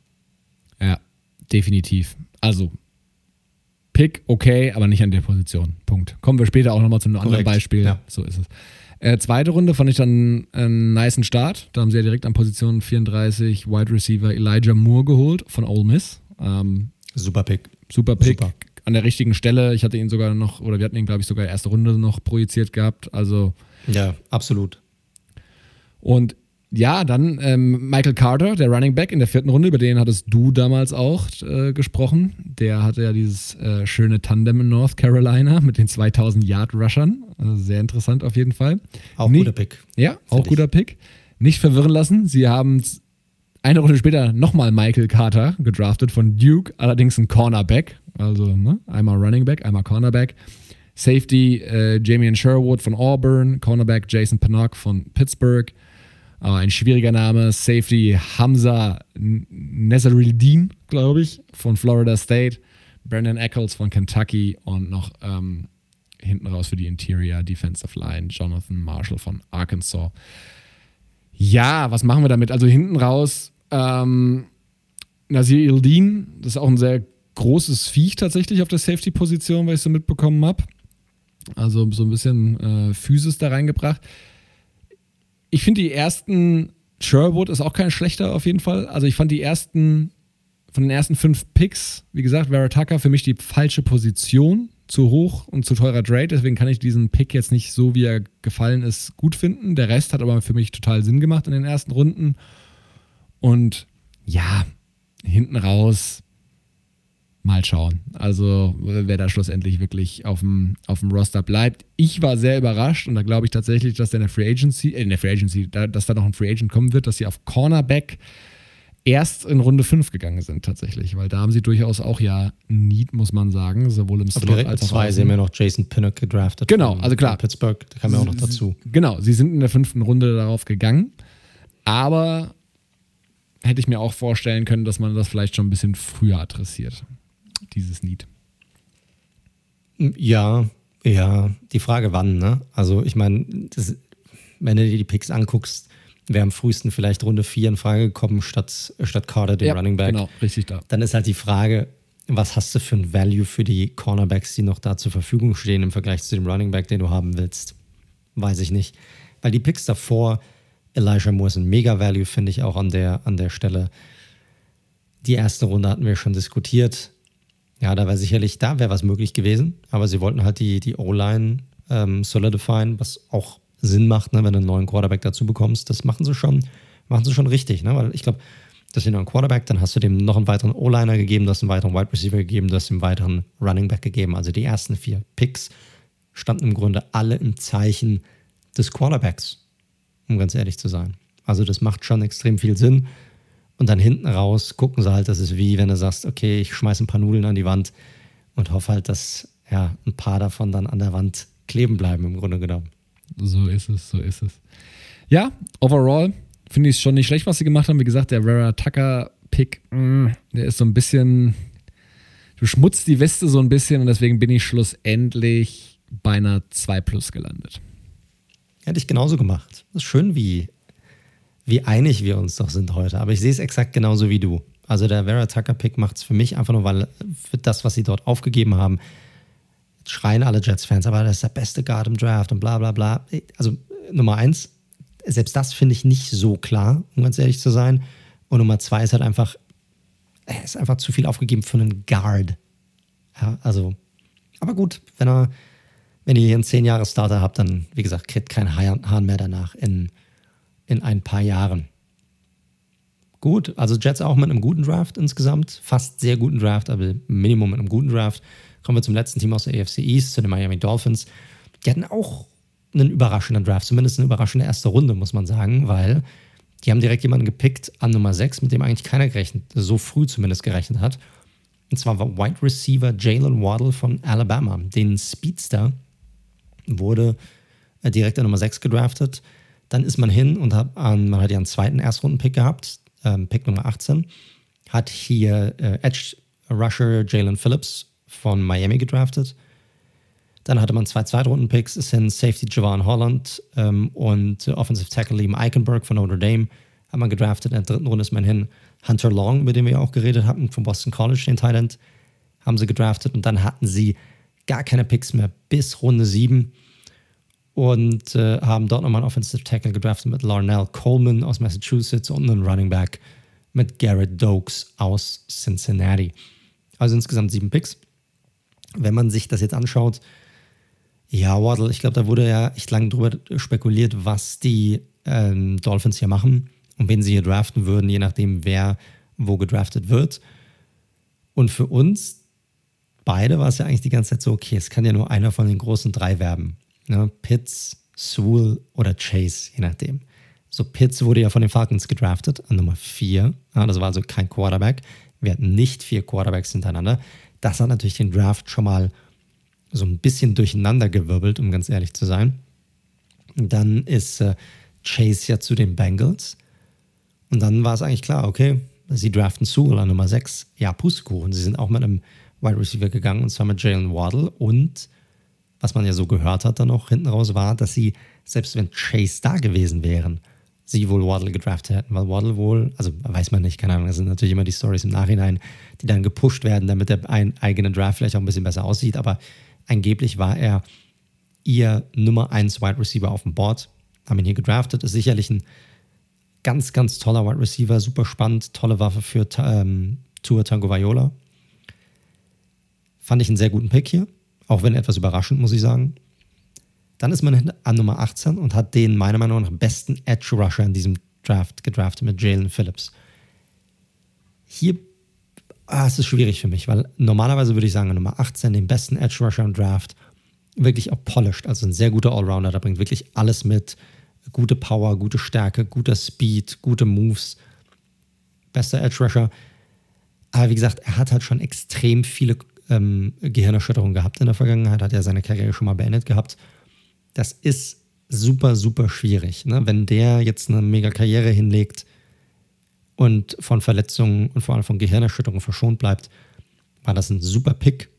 Wenn nicht, dann hat man hier einen Pick, eine Nummer 18 Pick First Round in den Sand gesetzt. Das ist immer so ein bisschen so das Ding. Wie bewertest du sowas? Ja, für mich wäre es vielleicht ein bisschen zu risikobehaftet, als, als GM hier diesen, diesen Spieler zu wählen. Hier hätte ich vielleicht auch einen anderen Spieler dann gewählt stattdessen. Aber gut, ich glaube, von den Playmaking-Abilities kann man nichts sagen. Ich habe dir den Pick ein 2 gegeben, 2 plus, je nachdem, wie es wird. Ich weiß nicht, wie du es siehst. Ist halt ein bisschen Risiko dabei. Ja, also über Phillips haben wir ja schon viel gesprochen gehabt. Ich hätte diesen Move, es war klar, um ihn zu kriegen, musst du wahrscheinlich in der ersten Runde ein Risiko eingehen. Ich dachte halt eher, dass es ein Team macht, das sich einen, in Anführungszeichen, Luxus-Pick gönnt. Ne? Also Cleveland hätte ich mir sehr gut vorstellen können, dass sie es dann machen. Ähm, später logischerweise dann natürlich auch die Bugs oder vielleicht ein Team vorher. Und Dolphins, so weit sind sie ja noch nicht. Und die gehen ja natürlich schon ein gewisses Risiko raus. Gut, er hat natürlich bei ihnen vor der Haustür gespielt, muss man sagen. Also von daher, vielleicht haben sie da auch ein paar Correct. Informationen mehr als andere Teams. Ähm, Connections, Scouting, whatever, Gespräche geführt, man weiß es nicht. Also Gespräche geführt wird er mit mehreren haben, aber vielleicht haben sie da irgendwelche Plus-Infos. Ja, ist halt Boomer Bust an der Stelle. Korrekt, korrekt. Zweite Runde, Javon Holler, den Safety, ist ja der erste Safety, der vom Board ging. Ja, da waren ja auch sehr viele überrascht, dass nicht Trevor Merrick war, der, der weggegangen ist. Ist ein sehr guter Coverage-Safety, muss man sagen. Vielleicht der beste Coverage-Safety im, im, Draft. Vielleicht haben sie hier einfach die Prio drauf gelegt. Ja, am Ende des Tages finde ich es ein bisschen, ich finde es schon einen guten Pick. Ich hätte mir hier sicherlich Merrick gewünscht, weil ich sehe ihn als den besseren Safety an. Einfach insgesamt all around. Und äh, Eichenberg, auch ein Need. Ne? Ich meine, sonst hätten wir nicht gesagt, dass er sich auch hätten, äh, dass sie nicht auch hätten Sewell draften können. Ja, aber weil Tackle einfach ein Need war, auch um, um Tour zu schützen, weil er hatte einfach Probleme gehabt, auch letzte Saison. Und Eichenberg ist ein ganz komischer Spielermann. Also ich weiß nicht, wenn du dem sein Tape anguckst, der ist halt, der bewegt sich so unkonventionell, der wirkt so steif, aber er lässt einfach keinen Sack zu. Also es ist, es ist echt absurd ja, wenn, wenn du dir den anguckst. Deshalb kann ich jetzt gar nicht groß was gegen ihn sagen. Ich, ich mag ihn halt irgendwie nicht. Einfach weil er halt nicht so. Es wirkt mehr wie Zufall, dass er keinen Sack zulässt, aber er lässt halt keinen zu. Das macht mir so ein bisschen. Das, das mag ich nicht so an ihn. Aber ansonsten ist es eigentlich vom Need her, vom Value her hier, ist es schon absolut in Ordnung, der Pick. Hunter Long, über den hatten wir in der letzten Folge in unserer ähm, Offensiv-Preview ähm, hatte ich über den lang gesprochen. Finde ich super hier, passt auch in die dritte Runde super rein. Ja, der war, der war die Offense bei Boston College im Grunde genommen. Ähm, ist jetzt nicht so der athletische Freak wie manch anderer, aber ist ein sehr guter Allround äh, Tight End und äh, der passt dort in diesen schon guten Tight End Room ganz, ganz gut rein, meiner Meinung nach. Deshalb insgesamt für mich, wenn ich das Ganze jetzt so betrachte, eigentlich ein ziemlich guter Draft und äh, deshalb kriegen die Dolphins für mich äh, von mir irgendwie so eine, ja, eine 1 minus oder 2 plus für den Draft. Ja, ich finde es ganz spannend, weil ich finde, sie haben halt, also Waddle an 6 war für mich überraschend, weil ich dann schon dachte, sie gehen zu, aber okay, passt, alles in Ordnung. Auch Haken dran, guter, guter Pick, kannst nichts falsch machen. Ist natürlich jetzt eine richtig schöne, schöne Offense da mit, mit, mit Fuller, mit Waddle, hast du die Speed-Komponente, dann hast du mit Devonta Parker und Mike Gesicki auf Teile, äh, also und dann Gesicki auf Thailand natürlich schon ein paar Waffen. Also Tour hat auch keine Ausreden mehr, gerade mit Waddle und Fuller jetzt nicht mehr den Ball tief zu werfen. Das muss man ganz klar sagen. Ich finde in Runde, also Phillips hatte ich ja gerade schon drüber gesprochen, und Javon Holland finde ich keinen guten Value an der Stelle. Also da war halt noch ein Merrick da, da war noch ein Richie Grant, der sicherlich schlechter in Coverage ist als, als Holland. Holland hat halt eine starke 19er Saison, hat aber auch noch brutal viele Schwächen auf jeden Fall. Und das fand ich einfach an Spot 36 keinen guten Value. Ähm, weil, wie gesagt, der hat noch auch athletisch zu viele Fragezeichen tatsächlich. Eichenberg fand ich an 42 aber wieder echt in Ordnung. Das gibt auch wieder Robert Hunt, den sie letztes Jahr gedraftet haben, die Möglichkeit, wieder nach innen zu rutschen. Und dann hast du Eichenberg und Austin Jackson, wenn der sich ein bisschen weiterentwickelt. Die haben sie auch letztes Jahr gezogen, halt ein sehr junges Tackle-Duo. Hunter Long hast du alles schon so gesagt. Passt soweit.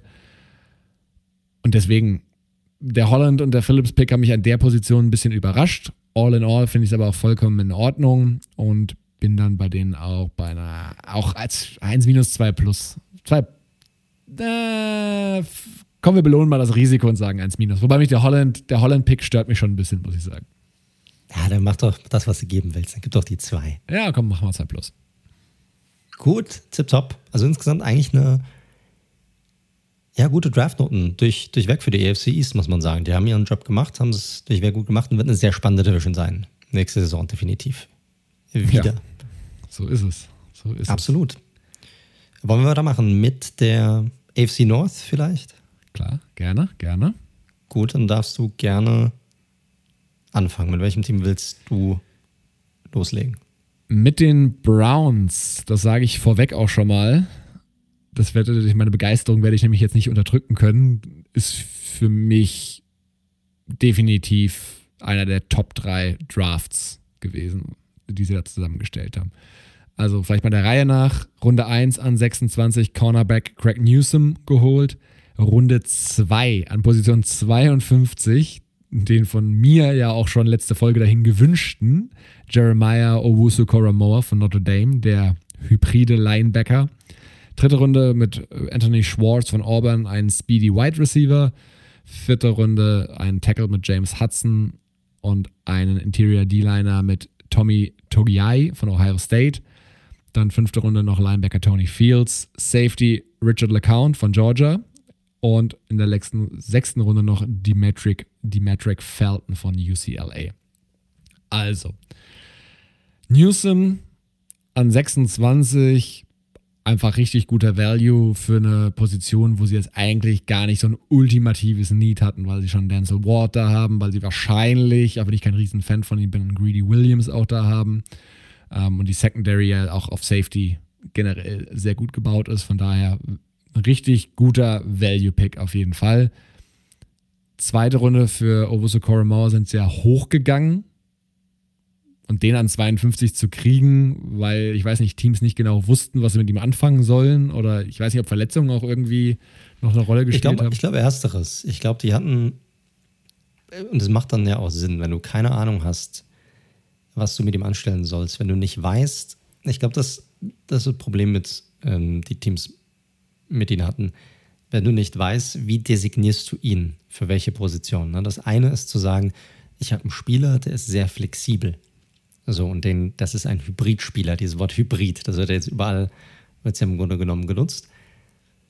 Die Frage ist ja trotzdem, wo stellst du ihn denn hauptsächlich auf? Was sind seine Stärken? Ist er jetzt ein Linebacker oder ist er ein Safety? Wo musst du ihn positionieren? Hauptsächlich am Ende des Tages. Und ich glaube, da haben einfach immer noch Teams ein Problem mit. Die haben kein Problem, wenn sie sagen, hey, das ist ein klarer Safety oder das ist ein klarer Linebacker und er bringt Flexibilität mit in seinem Spiel, dass man ihn herumswitchen kann. Aber wenn einer daherkommt, der nur 210 Pfund wiegt, aber hauptsächlich Linebacker gespielt hat, aber diese Größe eigentlich null passt für die Linebacker-Position und eigentlich Safety spielen müsste, was er aber vielleicht gar nicht wirklich ist, ich glaube, da haben Teams einfach Probleme gehabt, wo sie gesagt haben, da lassen wir lieber die Finger davon. Haben wir den richtigen Staff auch, um das umzusetzen? Passt er dann in die Defense rein, die wir, die wir spielen wollen? Und da haben vielleicht auch viele gesagt, dieses Risiko wollen wir nicht eingehen, dass wir am Ende nicht wissen, wohin mit ihm. Ja. Ist auf jeden Fall unerwartet weit gefallen. Den hat eigentlich fast jeder in der ersten Runde. Und bei uns war er dann ja überraschend noch, noch an 32, glaube ich, dann schlussendlich da gewesen, Korrekt, wo wir uns auch ja. so gedacht hatten, okay, jetzt ist er noch da. Aber schlussendlich, ähm, ja, haben wir schon zumindest erahnt, dass er doch nicht ganz in den Top 20 geht, zumindest. Aber klar, 52 super Value. Anthony Schwartz, wie gesagt, als, als Speedy Guy, gibt da auch sicherlich nochmal eine nette Waffe. Und dritte Runde war auch so das, wo man ihn ungefähr gesehen hat, dritte, vierte. Ähm, D-Liner äh, Tommy Togiai von Ohio State äh, auch ein sehr spannender Interior D-Liner, war für viele so der ja, viert, dritt, viert Beste, den in der vierten Runde zu bekommen. Auch eine sehr spannende Geschichte. Und, und Safety Account, den haben auch viele sehr hoch, den sie in der sechsten Runde bekommen haben, in der fünften Runde bekommen haben. Also, die Browns haben wirklich sehr, sehr viel richtig gemacht. Haben auch noch einen spannenderen von den undrafted äh, Rookies bekommen mit äh, auch Interior D-Liner äh, Marvin Wilson, der sehr überraschend komplett nicht gedraftet worden ist. Also Browns muss ich wirklich ganz klar sagen, Hammer Draft, kann ich überhaupt nichts dran aussetzen und ist für mich eine glatte Eins. Ich glaube, vom Value her hast du absolut recht.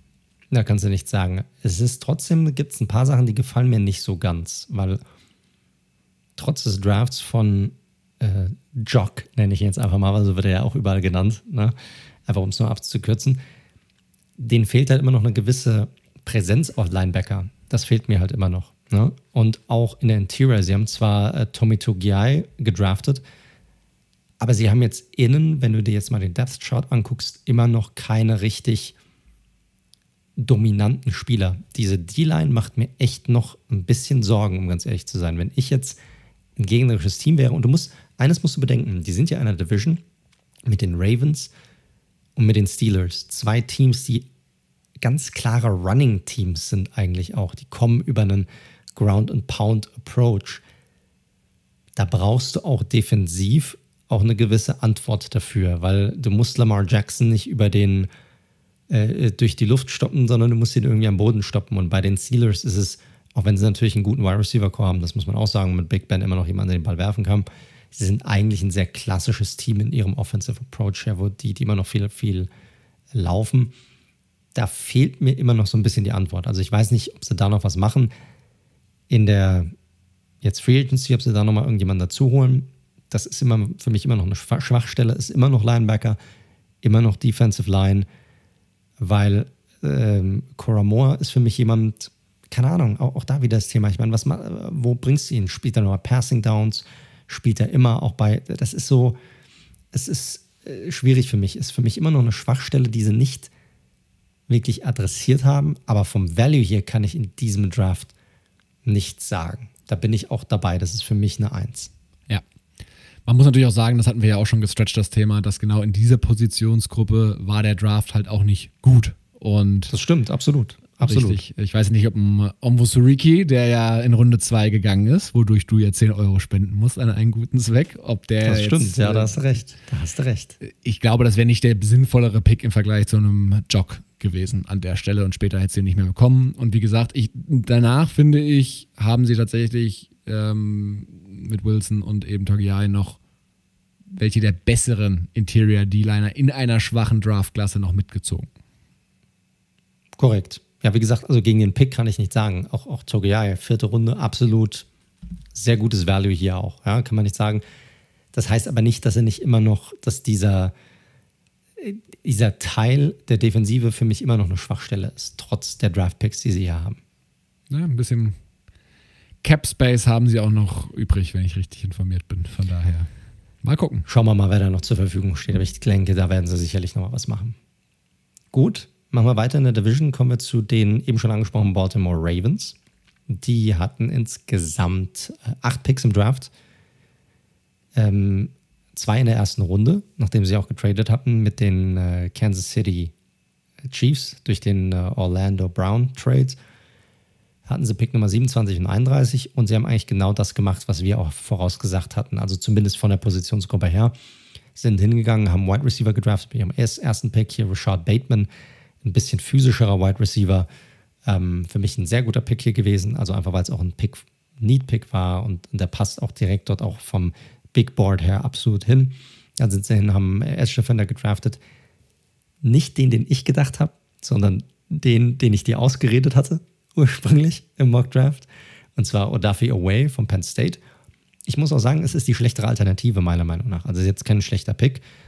Aber Away hat, ist ein absolut physischer Freak, hat aber nicht die Production gehabt im College. Also, er hatte letzte Saison Zero Sacks. Die Saison davor ich glaube, waren es fünf. Insgesamt hat er im College in drei Jahren sieben Sacks gehabt. Das ist jetzt nicht die Sackmaschine, die sich die Leute vielleicht wünschen, aber er ist natürlich physisch gesehen ein absoluter Freak.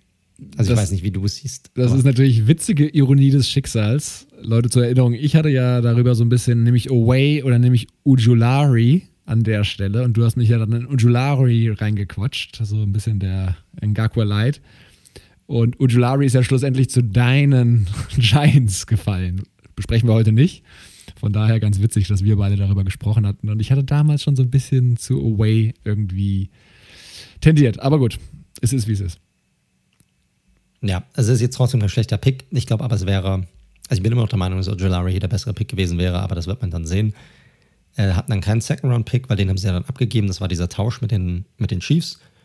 Er hatten dann zwei Picks in der dritten Runde äh, einmal einen Guard gedraftet, Ben Cleveland aus Georgia, das fand ich einen guten Pick. Und dann Cornerback Brandon Stevens, äh, das fand ich hier schon ziemlich in Reach, muss ich sagen. Der war bei mir so fünfte, sechste Runde. Deshalb, das Need ist da auf Cornerback gewesen, auch auf jeden Fall, aber nicht den, den ich jetzt gedraftet hätte. Dann äh, sind sie der vierten Runde und haben Dylan Wallace, einen weiteren Wide Receiver gedraftet, fand ich auch einen sehr guten Pick hier. Ja, hat absolut Sinn gemacht sind dann hin und haben in der fünften Runde Sean Wade gedraftet, einen Cornerback. Das wiederum ist, könnte ein extrem guter Value Pack werden hinten raus, weil Wade ist ein Cornerback.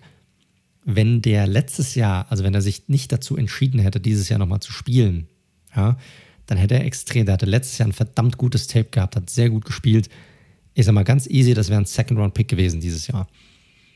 Aber der hat sich so auseinandernehmen lassen in der vergangenen Saison, hat sieben Touchdowns zugelassen in dieser kurzen Corona-Saison, die es gab. Und dadurch dann dieser Fall. Aber er ist eigentlich ein sehr talentierter Cornerback, bringt viel mit. Die Frage ist, auf welchem Level wir ihn sehen. Und die Ravens denken hier sicherlich, dass er hier einen gewissen Stil äh, gedraftet haben, hier in der fünften Runde mit Sean Wade von Ohio State. Cornerback. Das Ding ist auch, er ist ja eigentlich ein klarer Slot-Corner. Und da hat er sehr gut gespielt, ist dann gewechselt auf die Outside-Position. Und da hat das einfach null gepasst. Also, wenn Sie ihn als rein Slot-Cornerback sehen, ich glaube, dann haben Sie einen absoluten Stil gelandet. Wenn Sie ihn auf den Außen probieren wollen, dann good luck. Dann kam noch ein, äh, sorry, ich, ich mache es gerade fertig, sind ja noch, ja. sind noch zwei Picks. Äh, haben sie noch einen Edge-Defender gedraftet mit äh, Dalen Hayes von Notre Dame. Ja, ist ordentlicher Pick hier. Und dann noch ein Fullback slash Titan mit Ben Mason, vielleicht den besten Fullback im Draft äh, aus Michigan. Finde ich auch einen sehr guten Pick, weil die Ravens eines der wenigen Teams sind, die tatsächlich auch noch einen Fullback nutzen. Ja, passt zu ihrem äh, Play-Style. Äh, Und deshalb fand ich auch das einen ziemlich guten Pick hier in der fünften Runde. Deshalb insgesamt für mich eigentlich ein overall ziemlich guter Draft der Ravens, den ich eine 2, vielleicht sogar eine 2 plus geben würde. Okay, okay, dann bin ich ein bisschen positiver als du. Also Bateman an 27 war super. Ähm, Glaube ich, brauchen wir nicht drüber reden. Hatte ich, ich dachte, da schlägt schon vorher einer zu tatsächlich. Washington war ja auch so eine Team, wo wir es gedacht hätten, oder Chicago, die haben sich anders das entschieden. Washington finde ich krass. Ich meine, da kommen wir dann nächste Woche zu, aber die alle lieben diesen Linebacker-Pick. Und ich kann es nicht ganz verstehen, weil ich fand, Wide Receiver war ganz klar das Hauptneed hier. Aber gut, muss ja. man, liebe Washington Football Team Fans, ihr könnt uns ja nächste Woche, wenn wir dann darüber herziehen, dann gerne auseinandernehmen. So ist es. Äh, Cleveland ist ein super Pick in der dritten Runde, weil der vom Scheme, der ist auch nicht für alle was, aber für das Running Game, dieses Spezielle, was die ähm, Ravens aufziehen, passt der wie Arsch auf Eimer, muss man ganz klar sagen. Stevens hast du schon alles zu gesagt gehabt, Sean Wade eben auch so. Ähm, Stevens war ja auch einer so der What the fuck Picks in der dritten Runde. Ähm, viel tiefer bei den meisten. Und ja, sie haben tatsächlich auch noch, ich hatte mir vorhin nochmal die, die undrafted Rookies durchgelesen, da hatten sie noch auch bei auf Safety äh, Darius Washington auch noch hinzugenommen. Ähm, und das ist schon stark, der war zumindest bei PFF beispielsweise sogar in den äh, Top 100 und war da, glaube ich, Safety Nummer 6. Ja, das kannst du jetzt hin und her schieben. Aber so einen Spieler quasi dann undrafted auch noch zu ziehen, schlussendlich, der ist halt ein bisschen, der ist undersized und nicht schnell, was auf der Position irgendwie natürlich ein Problem ist, hat aber trotzdem gute, ein gutes Skillset abseits dessen, aber das war halt für viele einfach, für viele Teams einfach, ja, von den Voraussetzungen nicht gegeben. Also von daher bin ich positiver bei dem Gesamtdraft. Ich finde, sie haben überall Value mitgenommen und bin da sogar bei einer 1 minus. Gut, so weit liegen wir jetzt nicht auseinander. Richtig. Aber ich habe sogar über eine 1, eine glatte 1 nachgedacht, weil ich weiß eigentlich gar nicht so richtig, was mich stört. Aber der eine Drittrunden-Pick ist natürlich. Der Drittrunden-Pick, der würde mich stören. Aber ich, das ist auch, Leute, das ist auch eine ganz lustige Sache, muss ich sagen. Immer wenn man da mit Noten rauskommt für die Teams, für den jeweiligen Draft, und das ist irgendwie eine 2 oder eine 2 minus oder sogar eine 3, boah, dann, dann ticken die Leute komplett aus. Was ja, es ist ja noch nicht mal eine schlechte Note, es ist halt eine gut bis durchschnittlich oder vielleicht sogar leicht überdurchschnittlich. Aber das reicht den Leuten nicht. Wenn es keine 1 ist oder mindestens eine 2 plus, dann all hell breaks loose.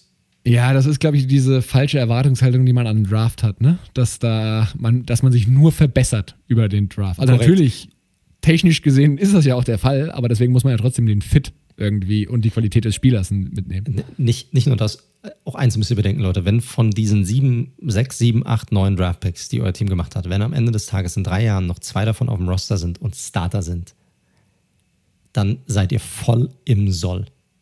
Mal ganz ehrlich. Also Teams haben Glück, wenn sie zwei, drei Spieler da rausbekommen aus jedem Draft, der denen irgendwann helfen wird. Der Rest ist, da werdet ihr nie wieder drüber hören.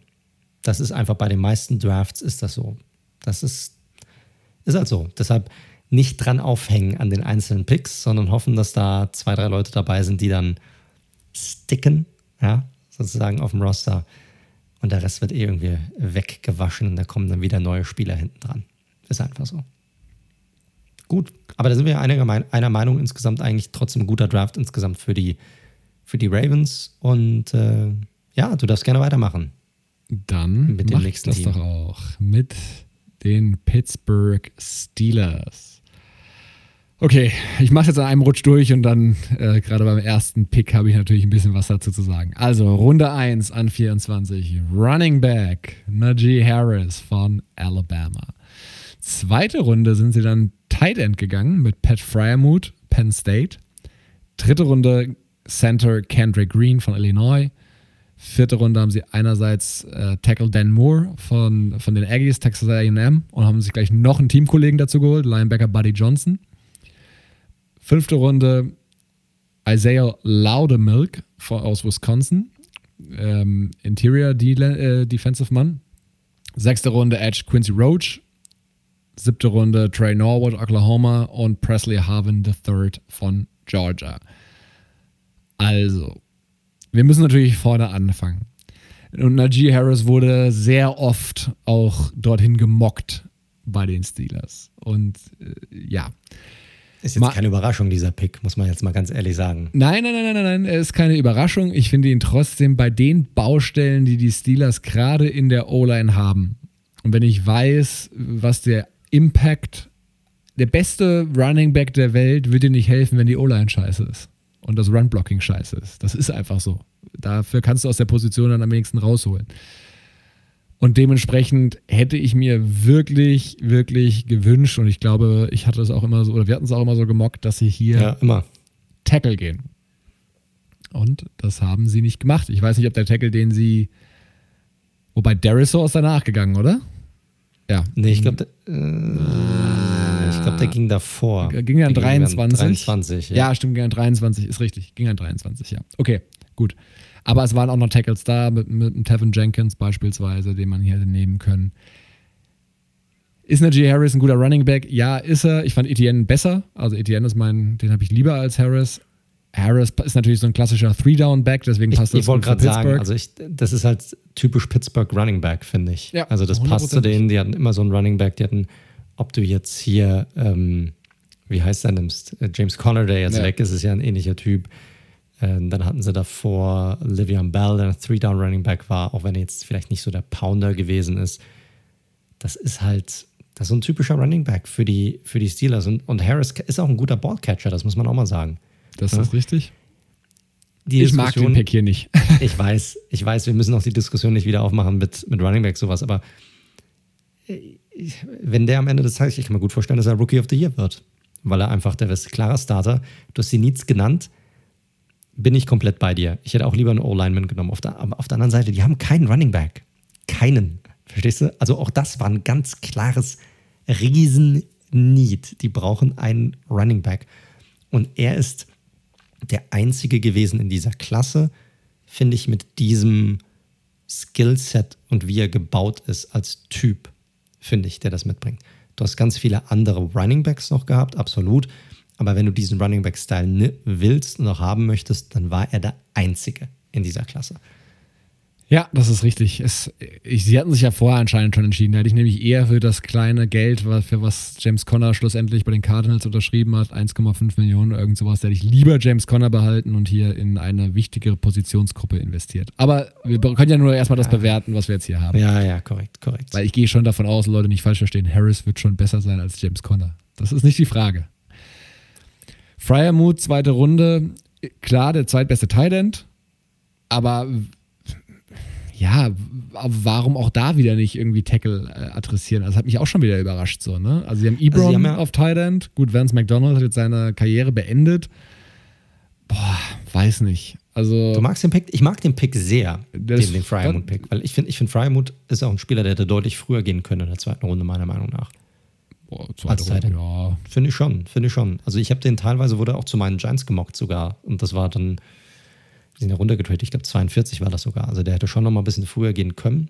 Und äh, ist ein guter Pick. Klar, du hast Ebron, aber ansonsten hast du da nicht, nicht viel, um ganz ehrlich zu sein. Also er ist jemand, wo ich glaube, der könnte die nächsten zehn Jahre in, in, äh, bei den Steelers sein und dort den Starting Thailand geben, um ganz ehrlich zu sein. Gut möglich. Also wie gesagt, Steelers-Fans Harris und Fryermuth waren von der Bewertung her schon beide in der Region, wo sie gepickt worden sind. Ne? Also man kann jetzt nicht sagen, dass sie hier gereached haben für einen der beiden Spieler. Das nicht. Äh, ich hätte halt nur eine andere Priorisierung vorgenommen. Runde 3, Kendrick Green von Illinois mag ich sehr. Das war, fand ich einen guten Pick auf jeden Fall. Mhm. Center nach mhm. dem äh, Pouncy Retirement natürlich absolutes Need. Ähm, dann haben sie ja in der vierten Runde mich doch noch erhört, äh, erhört, erhört, erhört. Und mit Dan Moore Jr. von Texas AM einen Tackle genommen. Äh, auch auf der Position, also in der Runde dann auch noch einen der besseren Tackle, die verfügbar waren. Also das schon erkannt. Und von den hinteren Spielern müssen wir jetzt nicht auf alle nochmal eingehen. Ähm, Edge Quincy Roach von Miami. Der ist noch ein sehr, sehr spannender Spieler. Ja. Ähm, in der sechsten Runde auf jeden Fall. Da haben sie nochmal was ganz Gutes für die Rotation ähm, auf jeden Fall getan. Und ja, was soll ich sagen? Also diese, mein Problem ist halt einfach, dass mir die ersten beiden Picks einfach nicht gefallen. Gefallen dir einfach nicht. Ja. Und äh, deswegen, Steelers-Fans, es tut mir leid. Drei Minus bei mir. Das finde ich ein bisschen hart, muss ich sagen. Also, weil du hast es schon angesprochen, das ist nicht so, als wären sie vom Value her und was die Big Boards angegangen wäre, als wären sie dann nicht auch dort irgendwie hingepickt worden. Deshalb finde ich es ein bisschen unfair von dir, dass du da so vorgehst. Also, dass du sie nicht magst, okay, kann ich verstehen. Ich würde den Steelers hier eine, ja, eine 2 Minus würde ich denen geben. Also eine, eine Note besser als du insgesamt. Ich stimme mit dir in der Meinung überein, dass ich auch anders priorisiert hätte hier. Aber am Ende des Tages, finde ich, haben sie trotzdem alle Bereiche, die sie eigentlich hatten auf dem Roster, die haben sie in den ersten vier Runden abgedeckt. Von den Needs, wo man sagt, so, du hast einen Running Back war ein Need. Tight End haben sie auf jeden Fall Tiefe gebraucht. Die haben sogar jemanden, wo man sagen könnte, die könnten ihre Offense noch ein bisschen ausweiten mit two Tight End Sets und jemanden, der auf mittelfristig, langfristig den Starting Tight End gibt. Und dann haben sie zwei Off Offensive Linen genommen, einen Center slash Guard. Mit Green hat es ja schon erwähnt, ist ein sehr guter Pick, finde ich.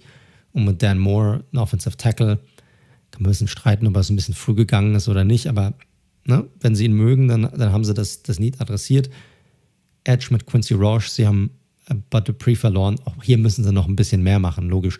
Aber du kannst nicht alles abdecken im Draft. Und, und die meisten Draftspieler sind eh eher für die Tiefe, als dass sie jetzt wirklich Starter sind am Ende des Tages. Und eins musst du bedenken, selbst bei den Tackeln oder bei den Guards, die du draftest, nicht jeder ist sofort ein Starter oder hilft dir, hilft dir weiter. Die haben eine deutlich längere Anlaufzeit als ein Running Back, der dir vielleicht sofort helfen kann direkt. Ne? Gerade wenn du so spät draftest, das musst du auch bedenken. Also vielleicht haben sie hier nicht einen sofortigen Starter gesehen, der ihnen jetzt sofort hilft auf dieser Position und haben gesagt, dann gehen wir halt lieber mit dem, wo wir glauben, das ist the sure thing und holen uns dann jemanden, der vielleicht nicht so, weiß ja nicht, wie sie die, die äh, Offensive Linemen untereinander bewertet haben insgesamt. Deshalb würde ich nicht so hart sein, mit denen würde denen noch eine 2 Minus geben. Gut, ist doch schön. Dann, Gut, wir dann müssen ja nicht immer eine, eine Meinung Gut. haben. Müssen wir nicht. Es gibt ja auch, ich glaube auch jetzt, weil ich, ich mache jetzt mal weiter mit den Bengals. Ich glaube auch hier gibt es vielleicht nochmal die eine oder andere unterschiedliche Meinung, müssen wir da mal sehen.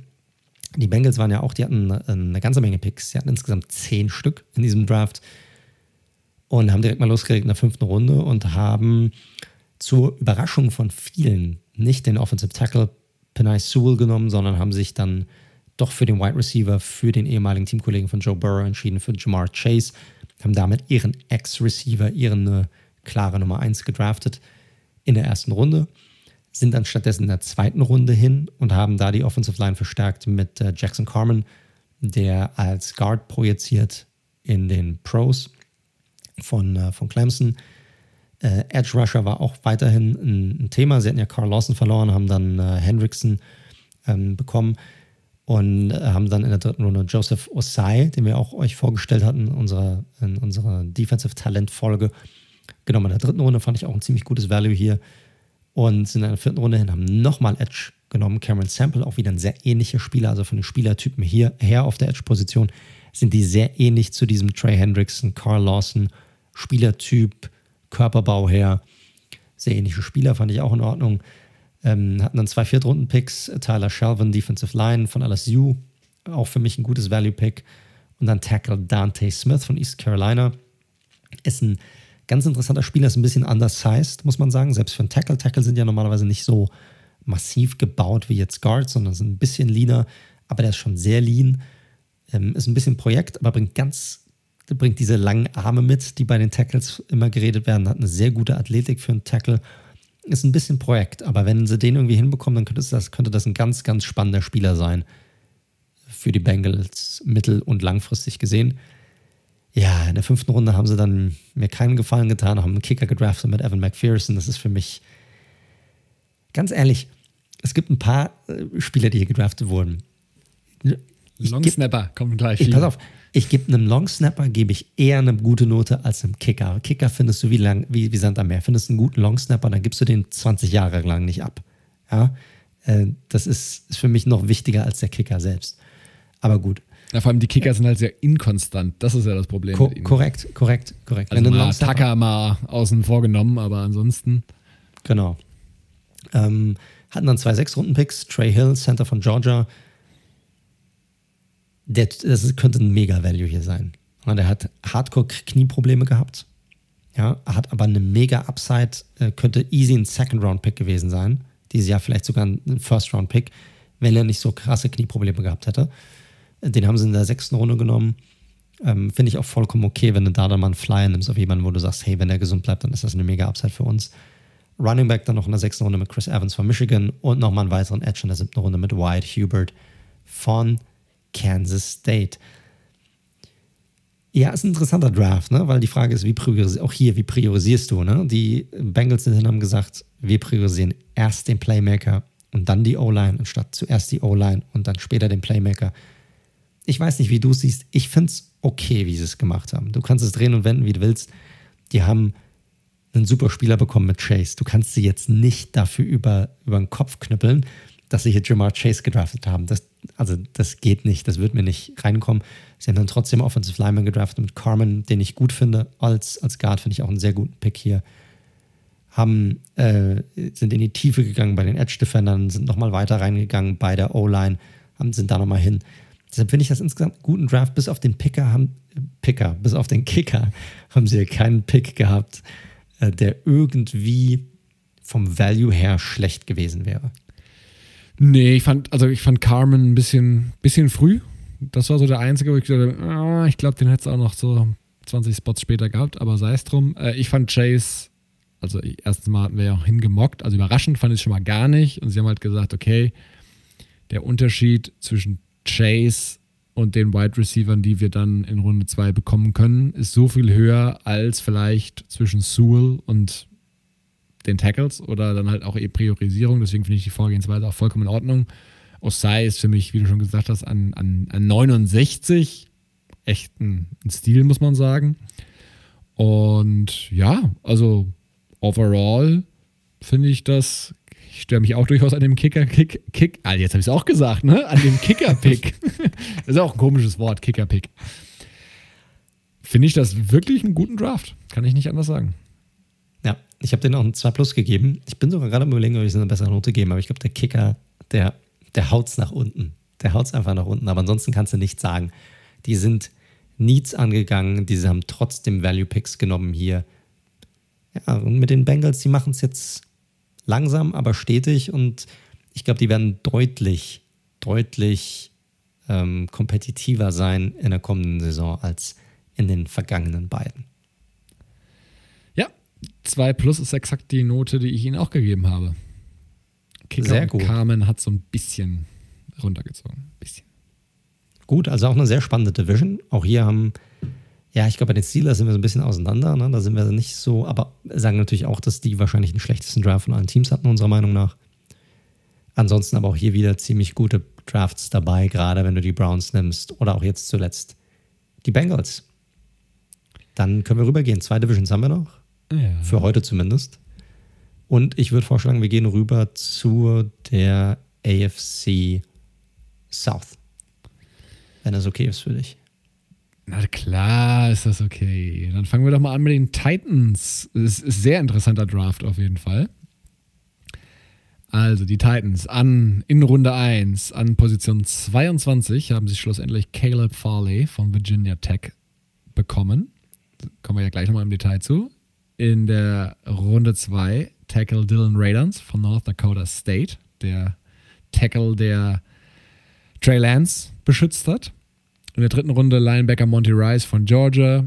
Zusätzlich noch in der dritten Runde Elijah Molden, Safety, Schrägstrich, Slot Cornerback. Dritte, vierte Runde ein oh, teurer Up, Trade tatsächlich für Wide Receiver Des Fitzpatrick von Louisville. Vierte Runde auch noch Rashad Weaver von Pittsburgh. Sechste Runde Racy McMath von LSU. Safety Brady Breeze. Also sie sind auf lustige Namen gegangen, offensichtlich hinten raus. Und das war es. Wie schätze ich das Ganze ein? Also es ist natürlich schon verblüffend, dass die Titans ihrem Muster folgen und durchaus risikobereit sind, was Spieler in der ersten Runde angeht, die aufgrund ihrer Verletzungshistorie etwas fallen. Das war mit Defensive Tackle ähm, Jeffrey Simmons auch schon der Fall gewesen. Ich glaube, das war bei Harold Landry damals auch schon der Fall gewesen. Sie sagen halt, ey, das sind gute Spieler, findet man nicht wie Sand am Meer. Wir nehmen das Risiko, wie auch immer das jetzt ist, bei der Rückengeschichte von Farley. Viele haben gesagt, jetzt rein vom Spieler her der beste Cornerback in der Draftklasse. Und wenn du den an 22 bekommst und sich der Gamble auszahlt, ist das natürlich ein super Value und super Pick an 22. Raiders an 53 genauso. Den hatten auch viele so Borderline erste Runde, Anfang zweite Runde gesehen. Korrekt. Ähm, ja, Monty Rice bin ich jetzt ein bisschen emotionslos, ehrlich gesagt. Also, mal gucken, auf Linebacker mussten sie definitiv noch was machen das ist halt so ein bisschen so eine athletische Projection, ne? Also da, der ist noch ein bisschen roh an verschiedenen Bereichen. Molden an 100. Er hat vor allem, hat vor allem seinen Starting-Spot halt einfach verloren in der vergangenen Saison.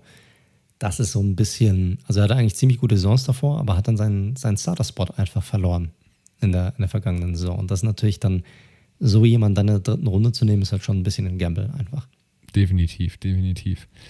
Ähm, Molden an Position 100 mega, also super Value hier einfach auf äh, so der Nachfolger, hoffe ich, oder projiziere ich jetzt mal von, von Desmond King schlussendlich dann auf Slot Cornerback, nachdem der ja schon weg ist.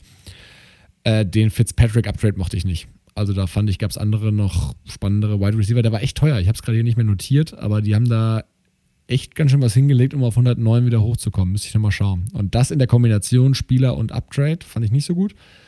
Weaver, Edge Defender von Pittsburgh, den hatte ich mir auch überlegt, tatsächlich mal mit uns in diese Midround reinzunehmen. Der kann dir da tatsächlich auch noch einiges geben. Den hatte PFF beispielsweise auch deutlich höher, so als 10 besten Edge Defender. Und den an der nach der 100 zu kriegen, äh, 135, sehr gut. Ja, Breeze auch nicht ganz unspannend, aber die letzten beiden würde ich jetzt mal so ein bisschen vernachlässigen. Also, sehr interessanter Draft, finde ich, von den Titans. Den Farley Gamble hatte ich ja schon angewähnt. Das ist halt auch, kann sich auszahlen, kann sich nicht. Raidens kommt natürlich von einem verhältnismäßig kleinen College. Molden finde ich super. Weaver finde ich gut. All in all, ja, Herz in die Hand genommen, bisschen gegambelt. Ah. Also ich finde den Value, den sie an den Picks bekommen haben, mal abgesehen von, von Fitzpatrick, echt gut und bin da bei einer 1 schlussendlich gelandet.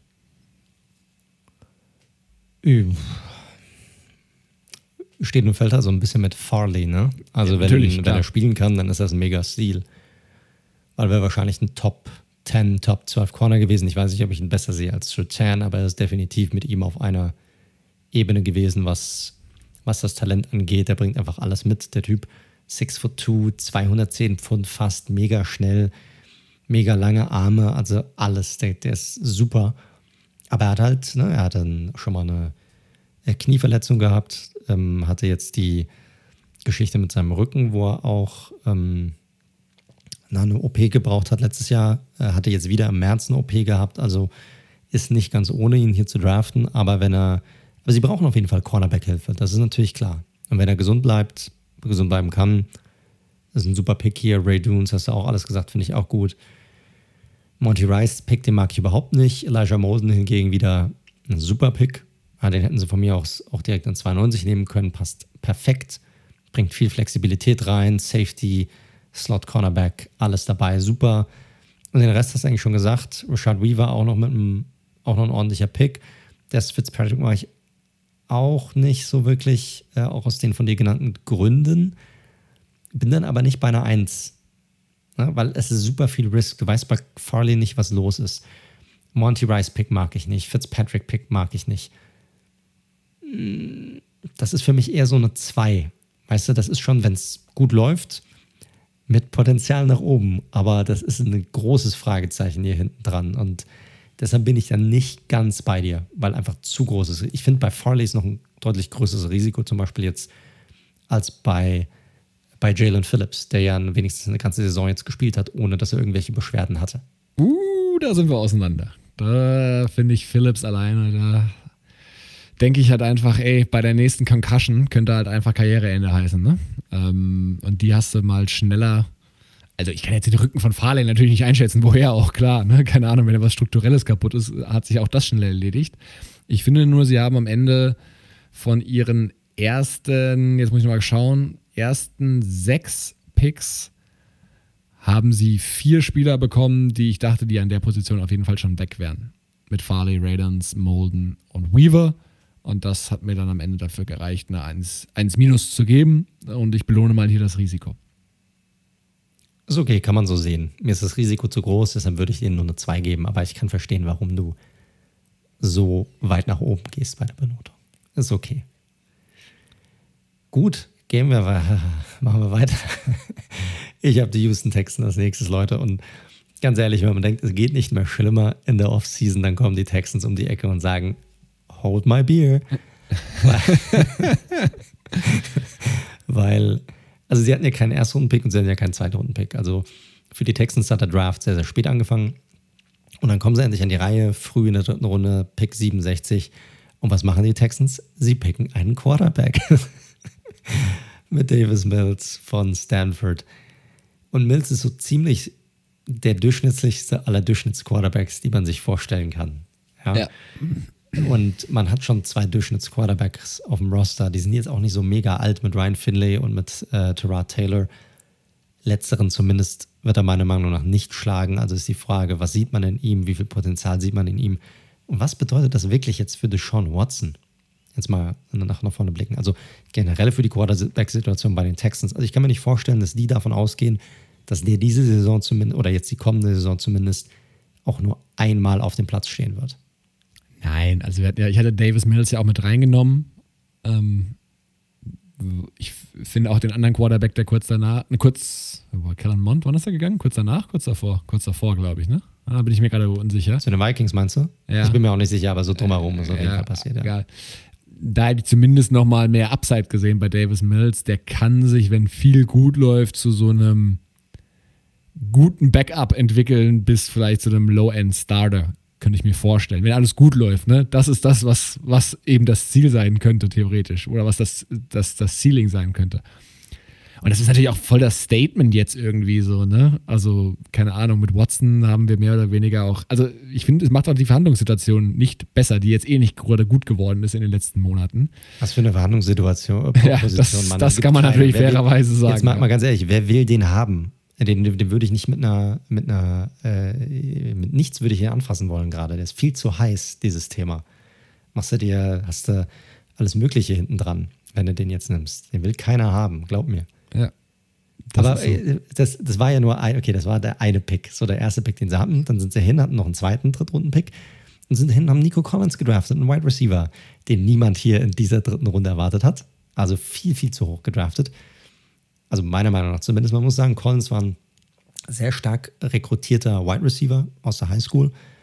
Ähm, hat dann in Michigan gespielt, hat dort fürchterliche Quarterbacks gehabt und vielleicht glauben die Texans hier, dass er diese physischen Traits, die Collins definitiv mitbringt, besser in Szene setzen können.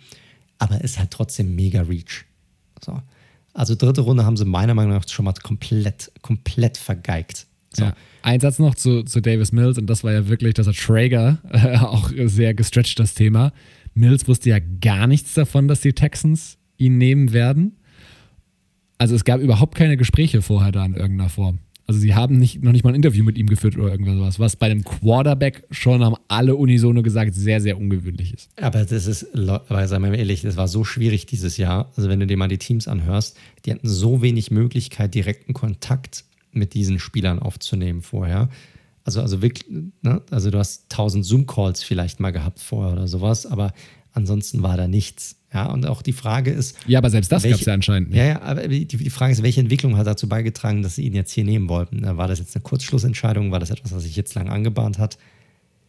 Ich, ich mache mal, ich mach mal ein Fragezeichen dahinter, wie mit wie viel Vorlauf diese Entscheidung tatsächlich getroffen wurde hier, Mills zu nehmen in der dritten Runde. Es ist ja ihr Top-Pick des diesjährigen Drafts. Das darf man ja, nicht ja, vergessen. Ich weiß, ich weiß, absolut. Die Frage ist, was hätten sie gemacht, wenn er jetzt zum Beispiel nicht auf dem Board gewesen wäre? Hätten sie dann auch einen Quarterback genommen, einfach nur einen anderen? Oder was wäre dann der, der Pick gewesen? Also keine Ahnung.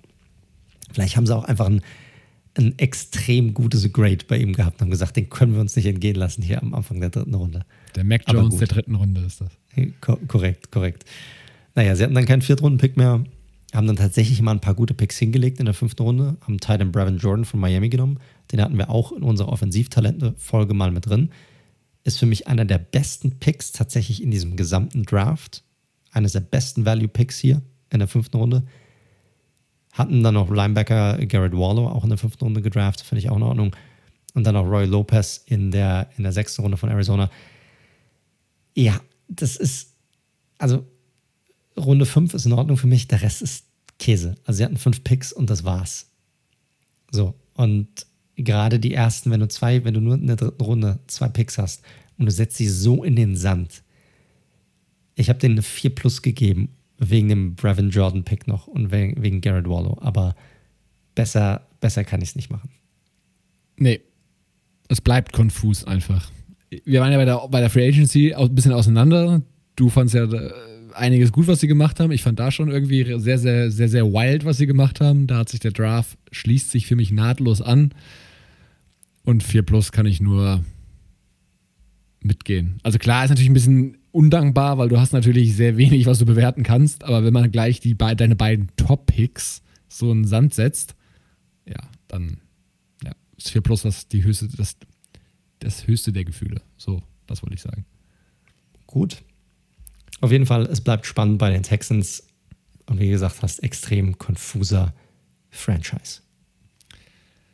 Machen wir weiter mit den Indianapolis Colts. Was haben die gemacht? Die haben in der ersten Runde an 21 einen Edge Defender geholt mit Quitty Pay von Michigan. Dann einen richtigen Zungenbrecher in der zweiten Runde, einen weiteren Edge Defender, kann aber auch Interior spielen mit Dayo Odingyingbo von Vanderbilt. Vierte Runde, Tight End Kylan Cranston, SMU. Fünfte Runde, Safety Sean Davis von Florida. Sechste Runde, ein weiterer Quarterback mit Sam Ellinger von Texas. Siebte Runde, Michael Strachan, Wide Receiver Indianapolis und Guard Will Fries von Penn State. Puh, ja, was soll ich dazu sagen? Also fangen wir mal mit dem Positiven an den ersten Pick Quiddy Pay an der Stelle mochte ich. Ich dachte zwar, sie hätten was anderes priorisiert, aber ich finde, wenn du Pay an 21 kriegst, das war auch ein Spieler, hat mir vorher schon gesagt, der von seinen Maßen und von seinem Spielstil natürlich extrem da reinpasst. Sozusagen der Justin Houston-Nachfolger, wenn du so willst, an der Stelle. Fand ich gut. Kann ich nicht anders sagen. War in Ordnung. Ich hätte, es, hätte gedacht, sie gehen anders, aber fand ich okay ich mochte den Pick nicht.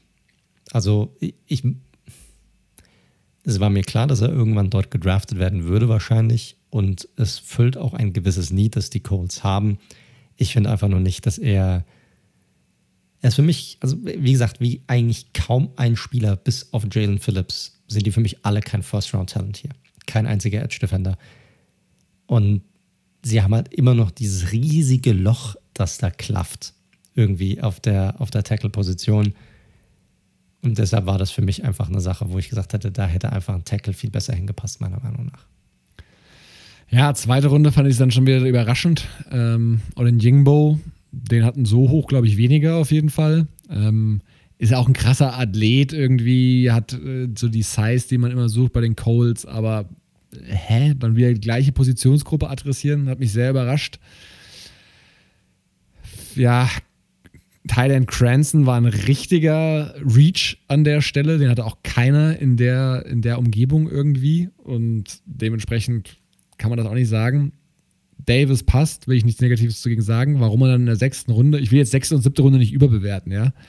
Aber warum man da jetzt noch Ellinger, der für mich auch gar nichts in der NFL zu suchen hat, auch perspektivisch nicht, der noch viel über seine Beine gemacht hat am College, was er mit der Athletik, die er hat, allerdings nicht schaffen wird in der NFL. Also der wird Würde mich nicht wundern, wenn er gar keinen Snap NFL sieht, tatsächlich. Ähm, deswegen verstehe ich es nicht.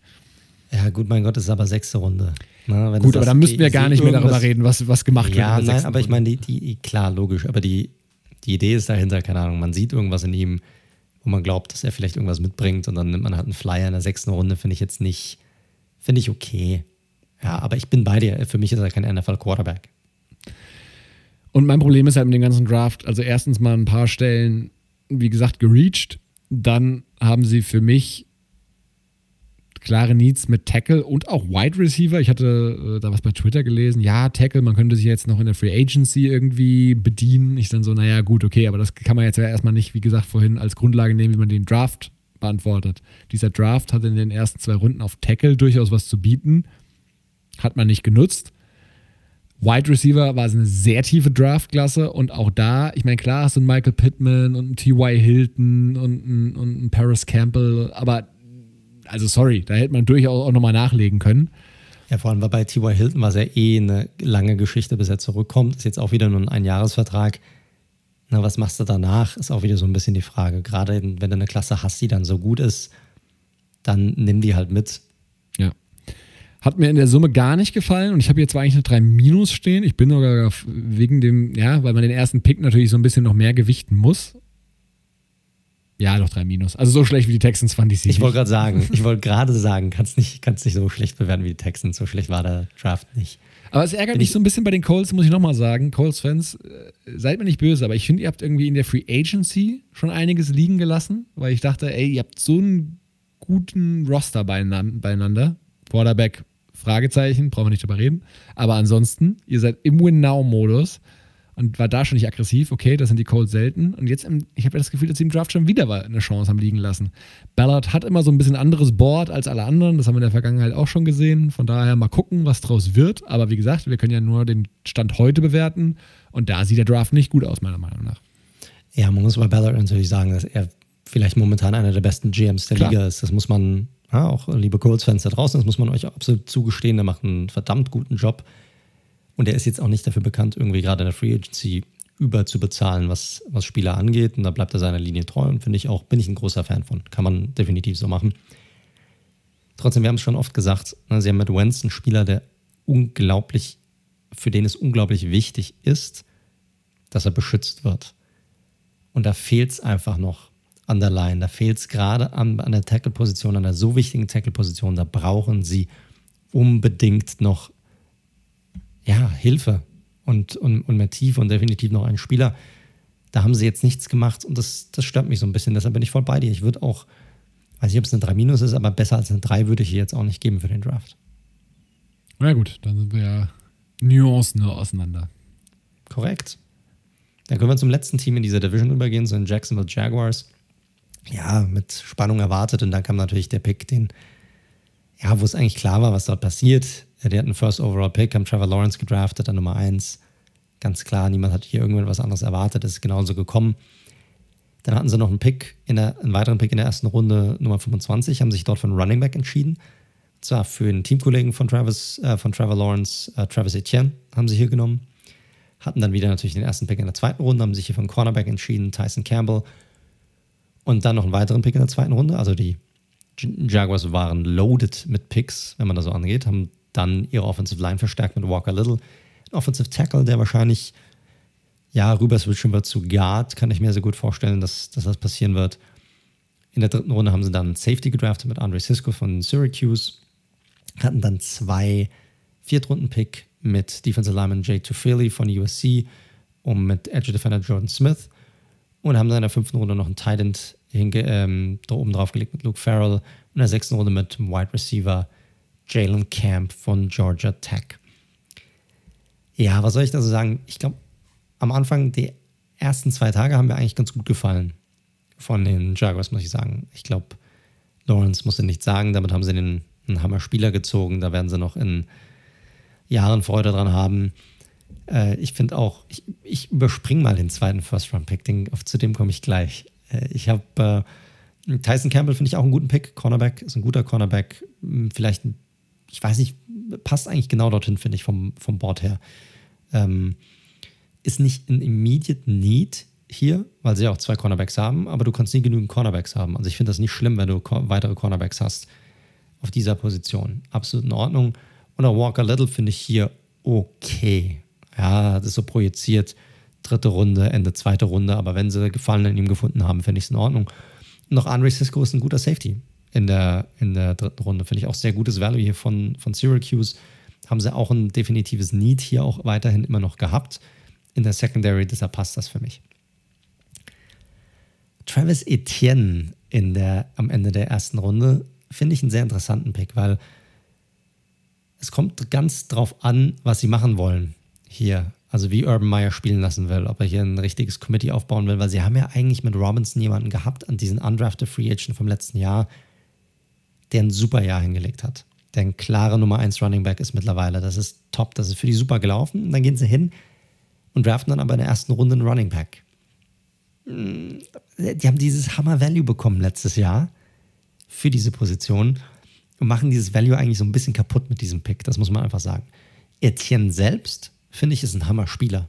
Also gefällt mir sehr gut, weil du sehr viel mit ihm machen kannst. Nicht nur als Runner, auch als Pass-Catcher, auch als äh, Slot-Receiver teilweise. Mit dem kannst du sehr viel machen. Für mich nicht nur ein typischer Running Back, deshalb finde ich das vom Spieler her. Und wenn du Lawrence helfen willst, weil er ihn auch kennt und sowas, finde ich es find okay. Aber vom Value hier ist der Pick und das sage ich eben als jemand, der 0,0 diese ganze Running Back äh, Geschichte äh, verstehen kann, weil für mich ist, wenn du einen super Running Back hast, dann draftest du ihn fertig auch aus. Ob das erste Runde ist oder nicht, ist mir egal. Aber das finde ich hier, das wäre nicht nötig gewesen. Hier hätten sie auch einen, einen Tackle nehmen können oder einen höher bewerteten äh, Guard. Wäre ja auch möglich gewesen. Äh, auch ein Edge Defender. Ne? Sie haben später haben sie auch Jordan Smith dazugenommen. Sie haben zwar Josh, sie haben zwar äh, Josh Allen, sie haben zwar Caleb Chaser, aber gerade letzterer ist bisher noch schuldig geblieben, dass er wirklich auf NFL-Niveau abliefern kann, auch wenn er ein First-Round-Pick war. Und du kannst nie genügend Edge-Rusher haben. Deshalb hätte ich mich auch hier gefreut, wenn sie vielleicht nochmal einen früher dazugenommen hätten, wie ein Ojulari oder auch ein Oway, hätten sie den Ravens wegnehmen können vorher. Wäre für mich die bessere Alternative gewesen. Aber insgesamt, wenn ich den Draft betrachte, um das mal kurz abzuschließen, finde ich, hatten die Jaguars insgesamt einen ordentlichen bis guten Draft und ich würde dir einen 2 bis 2 Minus geben. So, jetzt habe ich dich erstmal ausreden lassen. Ich glaube, zu Lawrence brauchen wir nichts drüber sagen, aber Lawrence draften an der Stelle kann, glaube ich, jeder. Also, das hätten wir als äh, GM Das kannst du, den, kannst du aber nicht negativ auslegen. Nein, natürlich nicht, natürlich so. nicht. Aber dafür kriegen wir jetzt auch keine Props von mir. Also, aber es ist natürlich der richtige Pick. Punkt. Das, was danach passiert ist, Pick 25, 33 und 45 und ein 29-jähriger Tight End, wohlgemerkt, in Runde 5. Aber den lasse ich jetzt einfach mal außen vor, weil dafür ist die, das nicht, nicht wichtig genug. Also ich verstehe das bei Etienne überhaupt nicht. Du hast schon gesagt, sie haben Robinson, sie haben auch noch Carlos Hyde dazu geholt jetzt für ein Jahr. Und dann gab es ja auch noch diese schöne Aussage, das kann natürlich auch bla bla gewesen sein von Urban Meyer, ja, ist super gut, wenn wir den Etienne beim Third Down nochmal reinbringen können und sowas. Also sollte das der Plan sein, ist es natürlich eine heillose Verschwendung von Draftkapital. Aber ich nehme mal an, das war bla bla. Ich denke mir halt nur einfach, Tyson Campbell ist für mich locker mal auch 15 Plätze zu früh gegangen, ehrlich gesagt. Ähm, und Walker Little, da hatten wir, für die, die sich nicht erinnern, der hat halt 2000 18 das letzte Mal gespielt. Also der ist so, das ist eine richtige Wildcard tatsächlich. Und wie gesagt, wahrscheinlich auch eher Interior O-Line als Tackle. Und das gefällt mir halt einfach nicht, was sie da aus dem Value rausgeholt haben an 25, 33 und 45. Cisco bin ich dann schon wieder voll dabei. Aber du hättest guten Gewissens auch auf Cornerback Newsom holen können, den ich deutlich besser finde als, als Campbell an 25, jetzt ETN an 33 sehr, sehr wahrscheinlich immer noch bekommen. Oder wie du gesagt hättest, Running Back mal ausklammern an der Stelle. Du holst dir noch was, äh, holst dir noch irgendeinen Edge Defender, den du mit 33 auch durchaus am richtigen Spot dann dir holst. Ne? Und das ist mein Problem mit diesem, mit diesem Draft. Du hast einfach fünf Picks in den ersten drei Runden. Oder, nee, Cisco nehmen wir mal raus. Ich finde, du hast zu wenig Value geholt. Das ist natürlich doof, weil du Trevor Lawrence hast, aber du hast zu wenig Value geholt aus den ersten vier Picks in den ersten beiden Runden ich bin bei Campbell nicht so ganz bei dir. Ich mag Tyson Campbell als Cornerback. Ich finde das ein guter Cornerback. Also ob der jetzt an 45 auch gegangen wäre oder jetzt an 33, finde ich, spielt keine große Rolle, weil er ist vom Talent her dann, die sind alle in einer so ähnlichen Range. Da spielt das meiner Meinung nach keine so große Rolle, jetzt wen du da nimmst. Ob du, wenn du ihn jetzt magst als Cornerback, dann nimmst du den auch da. Deshalb ist das jetzt nicht für mich keine, kein Problem. Bei Walker Little bin ich komplett bei dir. Aber bei Etienne, sie hätten einfach, glaube ich, für eine andere Position noch dazu nehmen können, wo, wo sie noch diese, die ihnen, glaube ich, noch mehr geholfen hätte insgesamt. Definitiv. Und wie gesagt, alleine dieses einfache Beispiel, Newsom an 25 und Etienne acht Plätze später, ist schon ein Upgrade zu Tyson Campbell. Vermutlich, ne? Wir auf Basis dessen, was wir bis jetzt gesehen haben. Deswegen, also ich bin da nicht ganz so happy mit. Ich habe jetzt aber auch keine katastrophale Note, ne? weil im Endeffekt der Nummer 1-Pick wird das Entscheidende sein. Da kann ich Ihnen jetzt nicht dafür geben, dass sie kreativ besonders geworden sind, was Geiles gemacht haben, aber es war natürlich sie haben den No-Brainer gemacht und der ist top, von daher Punkt. Deswegen bin ich jetzt auch nur bei einer äh, 2 Minus. Also es ist jetzt nicht so, dass wir da weit auseinander liegen. Ist doch gut. Aber generell siehst du, wie siehst du die Zukunft der Jaguars going forward? Haben sie, haben sie die Weichen gelegt, dass das funktioniert? Ich bin ja immer noch, ist eine sehr interessante Komponente hier mit Urban Meyer und so, ne? Und der lässt ja auch den ein oder anderen interessanten Spruch da los. Aber was meinst du? Ja, stimmt, er hat noch irgendwas gesagt von wegen, was er für einen Vorteil hätte, ne? weil er sich im College so gut auskennt im Vergleich zu allen anderen. Irgendwie sowas hat er noch gesagt. Ja, Weltklasse. Ähm, ich glaube, das wird unterhaltsam. Ich glaube, das wird Content liefern. Ähm, dass sie mit Lawrence natürlich jetzt ein Jahrhundert, äh, mal gucken, aber ein Jahrzehnt Talent auf jeden Fall haben, brauchen wir nicht drum rumreden, dass der Umbruch von einem 1-15-Team ein bisschen länger dauert als eine Offseason, ist auch klar. Ich finde, das sind weil irgendwie wechseln sich bei den Jaguars die ganze Zeit wilde Moves mit smarten Moves ab. So. Ich bin, mal, ich bin mal gespannt, was mit Gardner Minshew passiert. Stimmt. Stimmt. Da bin ich mal echt drauf gespannt, was da passiert. Schauen wir mal. Schauen wir mal. Eine Division haben wir noch, die AFC West. Lass uns die noch durchnehmen. Wir sind jetzt schon was, eine Stunde 56 habe ich hier auf der Uhr. Also, lass uns die noch durchnehmen. Da, da seht ihr schon, es ist gut, dass wir das so gemacht haben. War deine Idee, Daniel, weil ja, wenn wir jetzt noch die NFC dazu, wir wären wahrscheinlich bei fünf Stunden, würden wir wahrscheinlich landen. Easy. Easy. Ohne Probleme. Ja. Vor allem jetzt kommt noch die West, da ist noch dein Team dabei. Uiuiui. Mit welchem Team willst du loslegen? Willst du direkt mit den Raiders loslegen oder mit einem anderen Team lieber? Nein, nein. Wir machen die Chargers zuerst. Ah ja. Gut. Also AFC West als nächstes. LA Chargers. Die LA Chargers haben in der ersten Runde an 13 vermutlich Tackle manche sagen auch gerade, aber ich gehe ihn schon auf Tackle, Rashawn Slater genommen. In der zweiten Runde Slot, vermutlich Slot Cornerback Santa Samuel an 47. Dritte Runde erst Wide Receiver Josh Palmer und dann noch Tight End Trey McKitty. Vierte Runde Edge Chris Rumpf von Duke. Dann ein Tackle in der fünften Runde mit Brandon James von Nebraska. Sechste Runde Linebacker Nick Neiman von Iowa. Running Back Larry Roundtree III von Missouri und in der siebten Runde noch Mark Webb, seines Zeichens Cornerback von Georgia. Also, Pick 1, oft prognostiziert, oft dahin gemockt, den Rashawn Slater an 13 zu bekommen. Haben sich die Chargers, glaube ich, ein Loch im Bauch gefreut. Zweitbester Tackle. Manche haben ihn sogar vor Sewell. Sewell. Super Value hier an Position 13. Hilft Herbert. Die O-Line wird besser super. Super Value, super Pick. Asante Samuel als Slot Corner in der an 47 zu bekommen, auch ebenfalls sehr guter Value. Ähm, Hammer. Hammer. Kann man nicht anders sagen. Ähm, gefällt mir sehr, sehr gut auch an dieser Stelle. Auch ein Cornerback. Für, für mich, für mich war mein Nummer 3 Cornerback. Auch ein Cornerback, den ich vor Tyson Campbell genommen hätte, auf jeden Fall. Ja, das sind, das sind, das sind andere Spieler. Komplett, das sind andere Spieler, Mann. Das ist, kannst du jetzt nicht so. Das ist jetzt wieder Äpfel mit Birnen vergleichen. Naja, naja. Aber gut, sei es drum. Wide Receiver Josh Palmer von Tennessee fand ich so.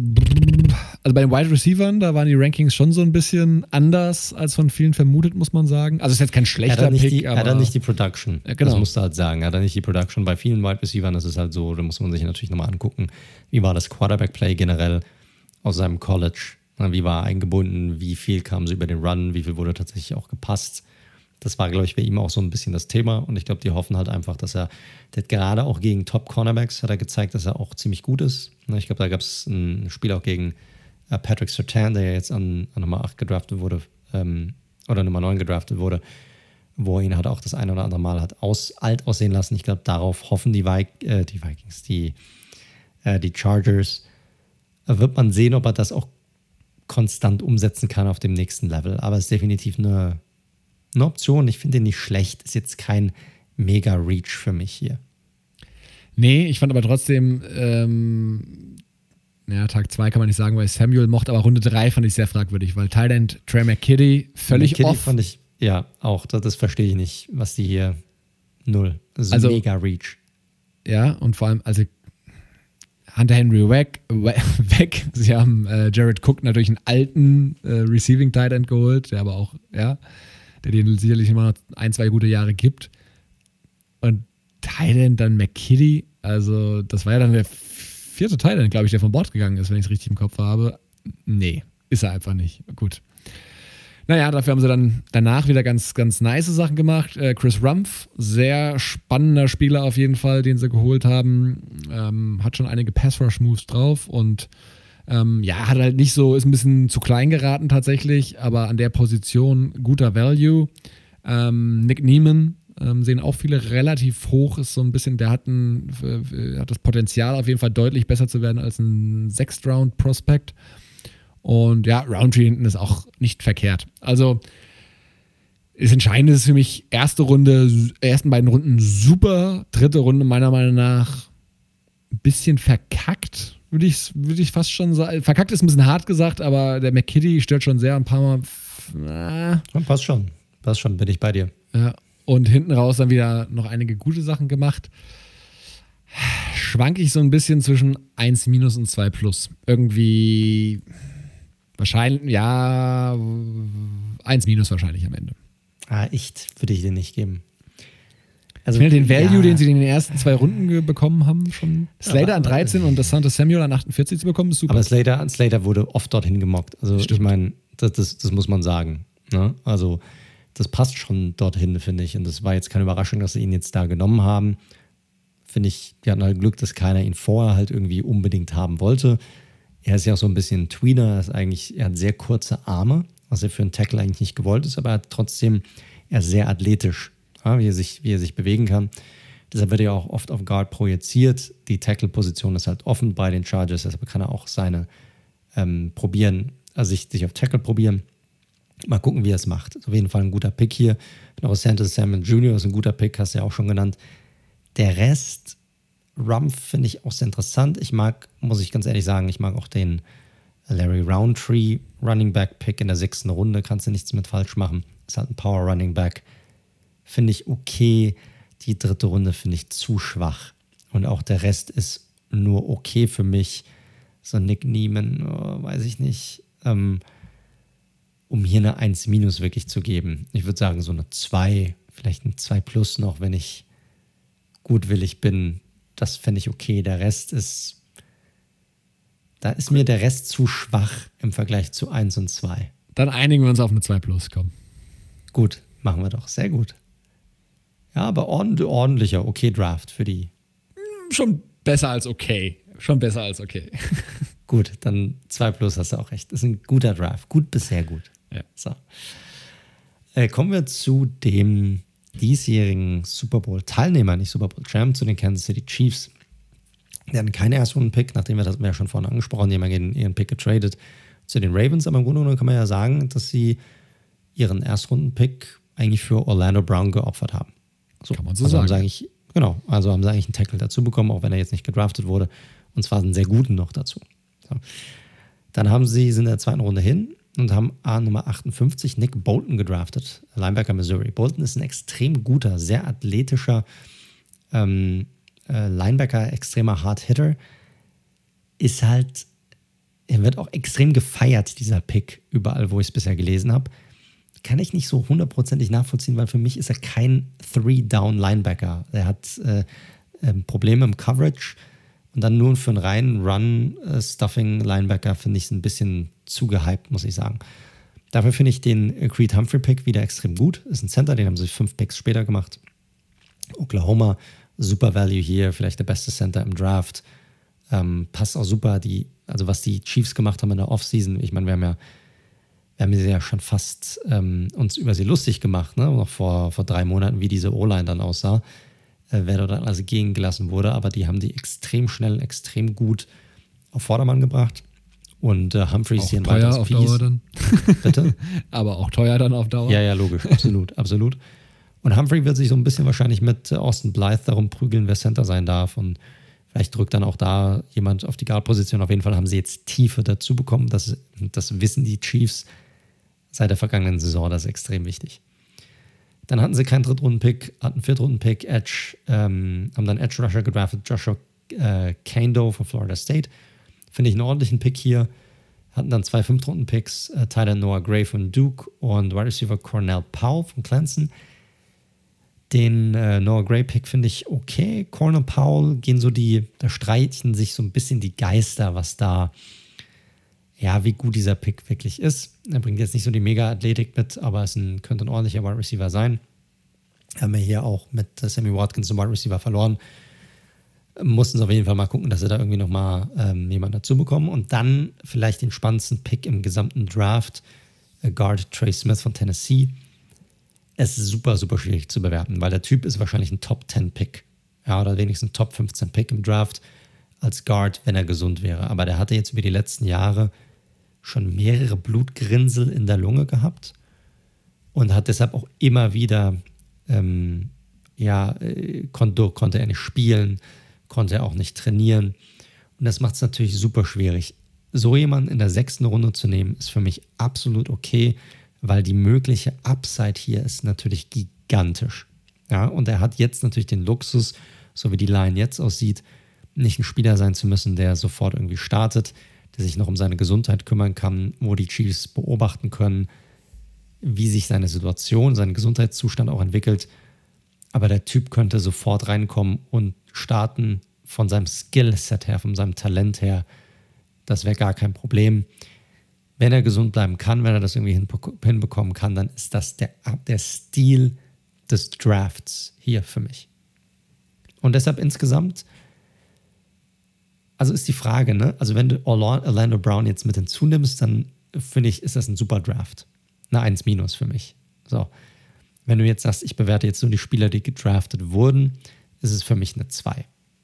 Weil du hast natürlich mit Smith, wenn er, wenn das funktioniert, ist das super. Wenn das nicht funktioniert, ist es ein Wasted Pick, dann ist er halt weg, dann kannst du nicht benoten. Und der Rest, Creed Humphrey super, der Rest ist gut bis ordentlich und deshalb eine 2 für mich. Sind wir nicht so weit auseinander? Ich mochte den Bolton-Pick an 58 auch nicht, ehrlich gesagt. Ich dachte auch, dass sie da vielleicht auch. Ja Aber es ist krass, weil er wird extrem gehypt. Also super viele. Ja, ich fand den vorher aber von den Linebackern auch irgendwie nicht so, nicht so spannend. Ein Linebacker, der in Coverage seine Probleme hat, gerade bei den Titans, die da auch rumlaufen in der Division. Ja, also, naja. Also Bolton fand ich jetzt nicht so geil und das muss man natürlich, weil es der höchste Pick war, schon berücksichtigen. Creed Humphrey, fünf Plätze danach super. Mega Value, also mit Landon Dickerson ja so der beste, beste Center. Ähm, da wurde irgendein Center auch vor ihm genommen. Ich weiß jetzt nicht mehr genau, wer es war, was irgendwie sehr diskutabel war. Ähm, Kane Doe ist halt so ein bisschen, der war halt super viel verletzt. War aber auch schon so ein hohes Prospekt, äh, als er an die, an die Uni gekommen ist. Und da muss man halt mal gucken, ob der fit bleiben kann. Also da gehen sie schon ein Stück weit Risiko rein äh, ein. Äh, ja, Noah Gray bin ich emotionslos. Powell bin ich ähm, aufgrund seines äh, Route Runnings, das schon relativ weit ist, positiver als du. Also den Pick finde ich in der Runde an 181 vollkommen in Ordnung. Ähm, und ja, auch schon ein Stück weit Stil, weil der wurde auch schon von vielen höher gesehen. Und Trey Smith hast du alles so gesagt, brauchen wir nicht weiter ausführen. Deswegen, sie sind gewisse Risiken bei ein paar Spielern eingegangen. Mir gefällt ja dieser Bolton-Pick nicht. Und deswegen bin ich bei einer 2 plus. Ja, passt ja. Ja. Wie gesagt, wenn, wenn Trey Smith gesund bleiben sollte, dann bin ich da komplett bei dir, vielleicht sogar noch besser als eine 2 plus. Ja, ja. Wird man dann sehen. Also ich, ich würde es ihm wünschen, ich würde es ihm wünschen, weil er ist ein ganz, ganz toller Spieler. Und wenn er gesund ist, dann haben sie hier einen super, super, super, super Stil gemacht. Gut, machen wir weiter. Zwei Teams haben wir noch. Dann gehe ich davon aus, du darfst gerne über deine Raiders reden, lieber Daniel. Ja, wir müssen mal überlegen, ob wir das nicht mal tauschen, dass ich künftig über die Giants rede und du über die Raiders, dass wir nicht so diese Fanbrille haben. Also, auch hier erstmal gehen wir es durch und dann sage ich was dazu. Runde 1, Tackle Alex Leatherwood von Alabama. In der zweiten Runde an 43 haben sie Safety Trevon, äh, Trevon Merrick von TCU genommen. Dritte Runde Edge Malcolm Coons, Buffalo dritte Runde, direkt der Pick danach, das war ein Doubleheader. Divine Diablo, schon mal auch ein starker Name auf jeden Fall, Diablo in Sin City von Virginia Tech. Safety slash Linebacker, kommen wir gleich noch zu. Vierte Runde sind sie nochmal für einen Safety, und zwar hochgetradet für Tyree Gillespie von Missouri. Fünfte Runde Cornerback Nate Hobbs, Illinois. Und Runde 7 Center Jimmy Morrissey von Pittsburgh. So, und was natürlich jetzt erstmal der Elefant im Raum war natürlich der Leatherwood-Pick in Runde 1.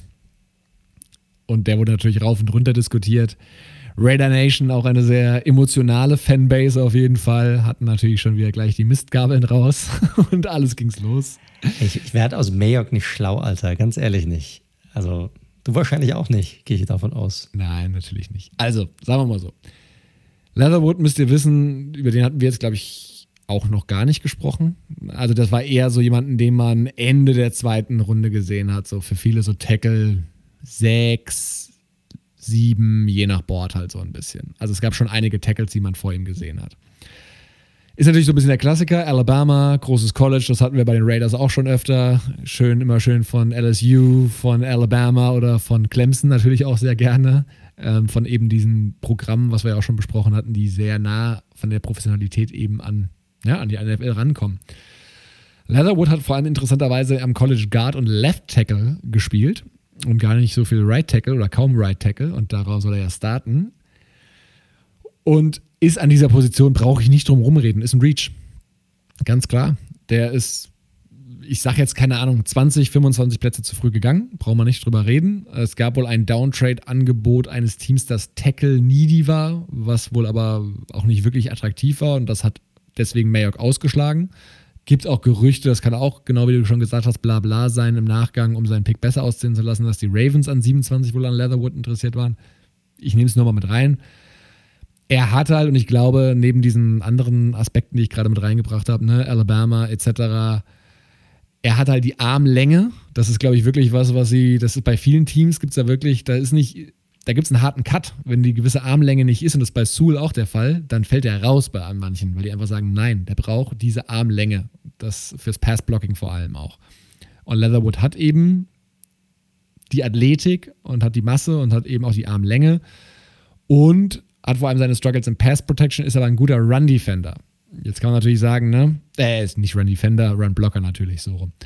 Jetzt, wenn man sich überlegt, Josh Jacobs und Kenyon Drake nächstes Jahr. Ich würde mich nicht wundern, wenn der Ball sehr viel gelaufen wird. Und es gibt viele, die sagen, er ist der beste Run-Blocking-Tackle. So muss man sich herleiten. Meine Meinung, ich hätte ihn genommen. Ich hätte gerne einen Downtrade genommen, ihn 15 Picks später und noch weitere Draft-Picks eingesammelt. Dann wäre ich mit dem Pick fein. So ist er natürlich, sieht er nicht gut aus. Vor allem, weil es bei den Raiders ja wieder zum wiederholten Male passiert ist, dass sie ihre Guys haben, die sie dann einfach zu früh nehmen. Ja, du hast alles gesagt, das ist ein Reach. Das ist einfach so. Du hast jetzt Darius auch noch auf dem Board gehabt. Ähm, es füllt aber Need. Also ich kann es nicht ganz so schlecht bewerten, weil wir haben beide gesagt, sie müssen die O-Line mit reinnehmen. Wir hatten ja teilweise äh, Vera Tucker auch hier unter Umständen, der vielleicht hatten sie den ja auch bei sich auf dem Board, das kann natürlich auch sein. Und die Jets haben ja, einen Strich durch die Rechnung gemacht, wer weiß das schon. Aber so ein typischer Mike Mayock-Pick, muss man einfach sagen. Das ist einfach so. Und man muss eigentlich so ein bisschen sagen, wenn du dir den zweiten Pick anguckst mit Trevon Merrick als Safety, den ja viele in der ersten Runde gesehen haben, auch um den Raiders-Pick herum eigentlich, wenn du die beiden tauschen würdest, würde niemand was sagen. Nee, wahrscheinlich Null. nicht. Aber. Und, ja. und ich glaube, so als, als Raiders-Fan musst du es auch so sehen. Weil am Ende des Tages hast du wahrscheinlich die Spieler bekommen, die, wo du gesagt hast, wenn die jetzt umgekehrt gewesen, hätte keiner was gesagt. Nee. wahrscheinlich nicht. Safety eh spannend, äh, weiter eine Position, was ich nicht so ganz nachvollziehen kann, die von der NFL so ein bisschen, ich weiß nicht, ob unterschätzt wird, aber du siehst es beim Draft, du siehst es auch bei den, bei den Bezahlungen oft. Da ist irgendwie noch so ein bisschen Luft. Also Merrick an zwei, genau das Gegenteil zu dem, was wir gerade bei Leatherwood gesagt haben. Super Value an der Stelle. Ähm, Hammer hätte ich nie gedacht, dass man den an 43 noch bekommt. Ähm, deswegen absoluter Need natürlich, ganz klar. Und auch ganz wichtige Position in der Defense von Gus Bradley, deswegen super. Runde 3, der Doubleheader Coons.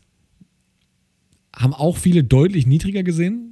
Andererseits haben sie von Buffalo natürlich schon gute Erfahrungen gemacht. Ne? Khalil Mack, auch wenn das natürlich ein anderes Prospect war, haben sie auch von Buffalo geholt. Und der Kollege hat tatsächlich auch 14 Sacks aufgelegt. Ich mag den Coons 19 Pick, Spielen. muss ich, ich, ich, mag den Pick, muss ich sagen. Also er ist ein bisschen anders undersized, das ist einfach der Fall. Speed also Rusher halt, ja. Ja.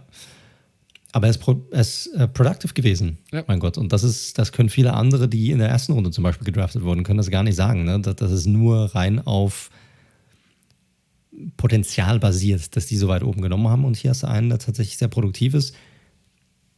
Play Strength wird ein Issue sein bei ihm. Ne? Also da, da müssen sie rankommen. Aber da hilft es vielleicht dann einfach in einem NFL-Programm zu sein, wo du tagtäglich die beste Nutrition hast, wo du tagtäglich auch immer in den Fitnessraum reinkommst und weißt, wie du dich da vorbereiten musst und wie du, wie du das angehen musst. Ist ein Prospect so ein bisschen, ein, ein Projekt so ein bisschen, aber ich mag den Pick, weil er einfach produktiv ist und auch da brauchte die auf jeden Fall Unterstützung. Definitiv. Wird halt so ein Situational Pass Rusher sein und wie du schon sagst, da brauchten wir Support.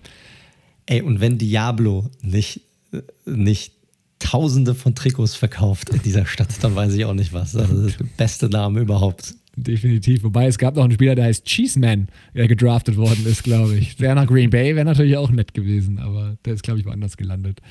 Ähm, Diablo, sehr, sehr, auch sehr spannendes Prospekt tatsächlich, ist wie gesagt so ein Hybrid-Linebacker-Safety, weil er unglaublich groß ist tatsächlich auch für einen mhm. Für Safety und, und schwer. Ähm, sie haben ihn als Linebacker, als Weak äh, Linebacker angekündigt, also könnte so das Backup von Littleton sein. Ähm, mal gucken. Ähm, aber auch spannend und wurde auch in der Runde, muss man sagen, der wurde schon auch so gemockt. Ähm, Gillespie, auch noch ein ganz, ganz spannendes Prospect auf jeden Fall. Also, sie haben gesehen, dass sie in der Secondary auf jeden Fall einiges tun müssen. Gillespie ist allerdings eher so eine Konkurrenz für Jonathan Abrams, der mal ein bisschen nachlegen muss. Also im Box Safety, der seine Schwächen in Coverage hat. Aber ein sehr, sehr guter, viele sagen mit der beste Tackler, was Safety angeht. Nate Hobbs, super schneller Cornerback, den sie in der fünften Runde genommen haben. Ist, fünfte Runde passt an der Position und Morrissey, ganz spannende Geschichte, weil der ja, war eigentlich gar nicht so richtig ähm, auf, dem, auf dem Radar die ganze Zeit am College. Der war ein, äh, ein Walk-On, also hat quasi, war beim Team dabei, aber eigentlich nicht so gespielt und der hat sich wirklich hocharbeitet bis zum Team Captain und Starting Center. Also ich kann mit dem Draft erste Runde brauchen wir nicht drüber reden, krasser Reach. Danach kann ich mit dem Draft gut leben, muss ich ganz ehrlich sagen.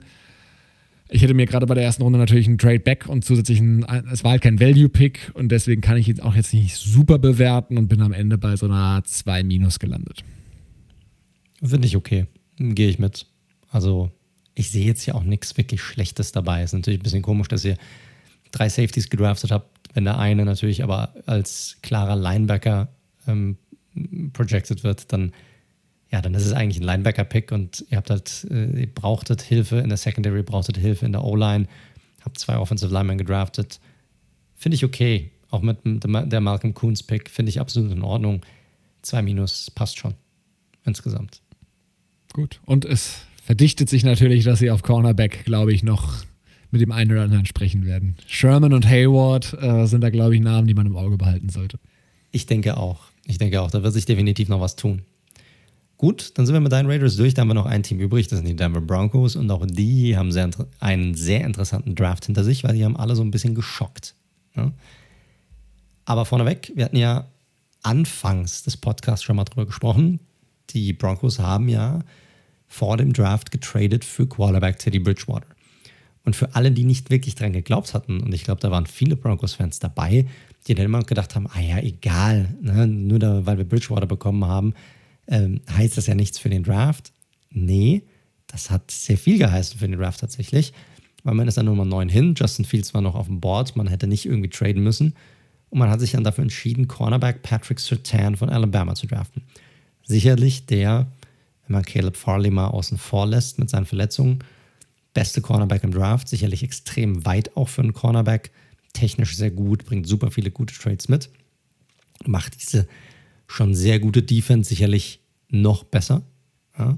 Die haben zwar schon viele Cornerbacks, die Broncos, aber man muss bedenken, dass zum Beispiel Kyle Fuller auch nur einen Einjahresvertrag hat. Also man denkt ja sicherlich bei den Broncos auch, auch einen Ticken weiter. Man ist in der zweiten Runde hin, hat hochgetradet für einen Running Back, für Javante Williams von North Carolina. Ja, wir haben ja schon drüber geredet, er hatte dieses Tandem zusammen mit Michael Carter. Hat ein sehr gutes Jahr, sehr produktives Jahr hinter sich. Ähm, wird, wurde von vielen vielleicht sogar als der beste Running Back in diesem Draft gesehen. Hier am Anfang der zweiten Runde.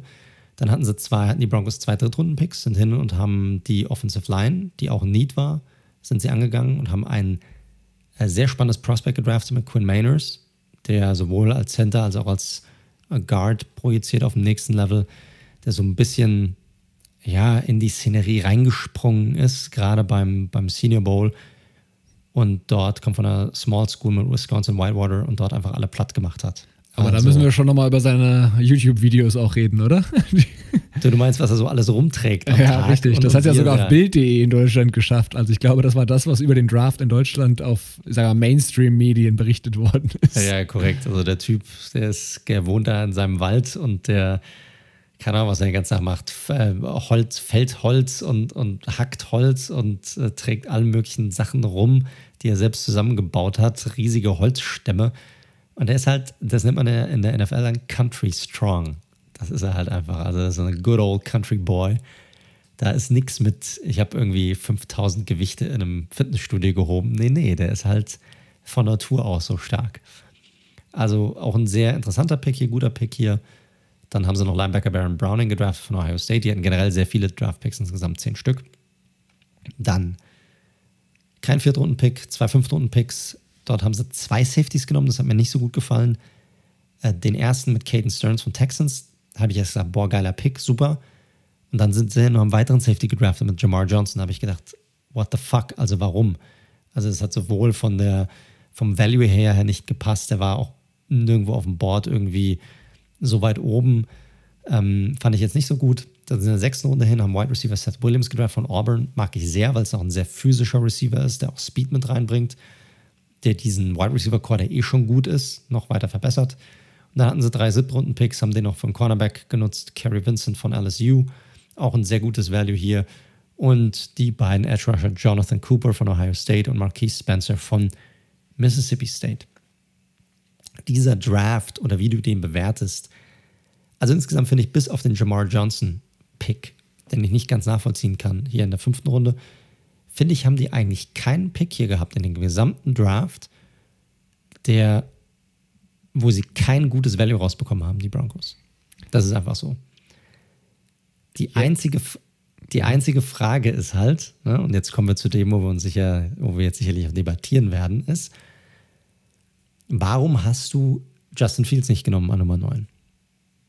So, ja. und das fragen sich sicherlich sehr, sehr viele Broncos-Fans, die sich vielleicht so einen jungen, ne, Fashion möglichen Franchise Quarterback wie Fields gewünscht haben an dieser Position und ihn dann nicht bekommen haben, sondern halt einen weiteren Cornerback, der sicherlich einer der talentiertesten Spieler in diesem Draft ist, keine Frage. Aber warum? Und ich weiß es nicht. Und das wirft halt für mich einen langen Schatten auf das Ganze. Also, also offenkundig haben sie in Fields nicht so viel gesehen, dass sie gesagt haben, der kann unser Future Quarterback sein. Was ich nicht so hundertprozentig verstehe. Muss ich ganz ehrlich sagen, so, ne? Weil er für mich besser ist als ein Mac Jones. Ähm, ich finde, du kannst auch durchaus die Debatte führen. Ich finde ihn jetzt auch nicht groß äh, hinter einem Zach Wilson und ich finde ihn auch ehrlich gesagt, ich weiß, was man, warum man Trey Lance pickt, aber Fields hat mehr gezeigt, zumindest schon so. Das muss man schon sagen. Auch gerade in, sage ich mal, wichtigen Spielen, wir hatten es schon angesprochen, als er da im Halbfinale Trevor Lawrence, also oder sagen wir mal Clemson und die Defensive von Clemson, die ja wirklich sehr stark ist, auseinandergenommen hat, da war er auf dem Feld der bessere Quarterback von den beiden Spielern, muss man sagen. Ich sage nicht, dass er das bessere Prospect ist als Trevor Lawrence. Ich sage nur, er hat es auch auf der großen Bühne durchaus bewiesen. Da hat er auch einen krassen Hit eingenommen, eingesteckt und weitergespielt. Also ich verstehe nicht, dass viele es da so kritisch sehen, ehrlich gesagt. Aber also, ich meine, Ohio State Offense ist immer so ein Thema, was auch eine Rolle spielt, ja. Pass auf, das Ding ist, das spielt hier eigentlich keine Rolle, wie wir Fields sehen. Weil das, weil das Ding ist ja, äh, ob er jetzt talentiert ist oder wie talentiert wir ihn sehen, tut ja nichts zur Sache. Weil es sind ja nicht nur die Broncos, die ihn jetzt nicht genommen hätten, die, äh, die ihn nicht genommen haben. Die Patriots hätten hochtraden können. Die Panthers einen Pick vorher, klar, die haben für Sam Darnold getradet, aber was hat Sam Darnold in den letzten vier Jahren gezeigt? Ne? Also die hätten den, die hätten den genauso nehmen können. Das ist für mich so ein bisschen die Frage, also die Broncos sind ja nicht das einzige Team, das ihn nicht, obwohl er jetzt da war, und die hätten ja noch nicht mal hochtraden müssen für ihn oder sonst was, und sie haben ihn trotzdem nicht genommen. Und das zeigt für mich eigentlich ganz klar, dass sie nicht von ihm überzeugt waren. Warum auch immer, spielt ja jetzt keine Rolle, aber sie waren halt nicht davon überzeugt. So, das ist halt die Sache. Ist auch die Frage, was sie sehen. Ich meine, er ist, ein, er ist auch ein anderer Typ von Quarterback. Die Offensive spielen ist eine sehr kontrollierte Offense. Ja, mit, mit wenigen Deep Balls auch normalerweise. Da passt Bridgewater super rein. Und ich glaube, wenn man es jetzt rückblickend betrachtet, ne, hinterher ist man immer schlauer, war es klar sobald zu dem Zeitpunkt, wo sie für Bridgewater getradet haben, war klar, die Broncos würden keinen Quarterback nehmen in diesem Draft. Weil sie einfach nicht davon überzeugt. Das muss dann schon vorher klar gewesen sein. Weil klar. sonst hätten sie den, hätten sie unabhängig davon, von Bridgewater, hätten sie ihn dann genommen. Ja.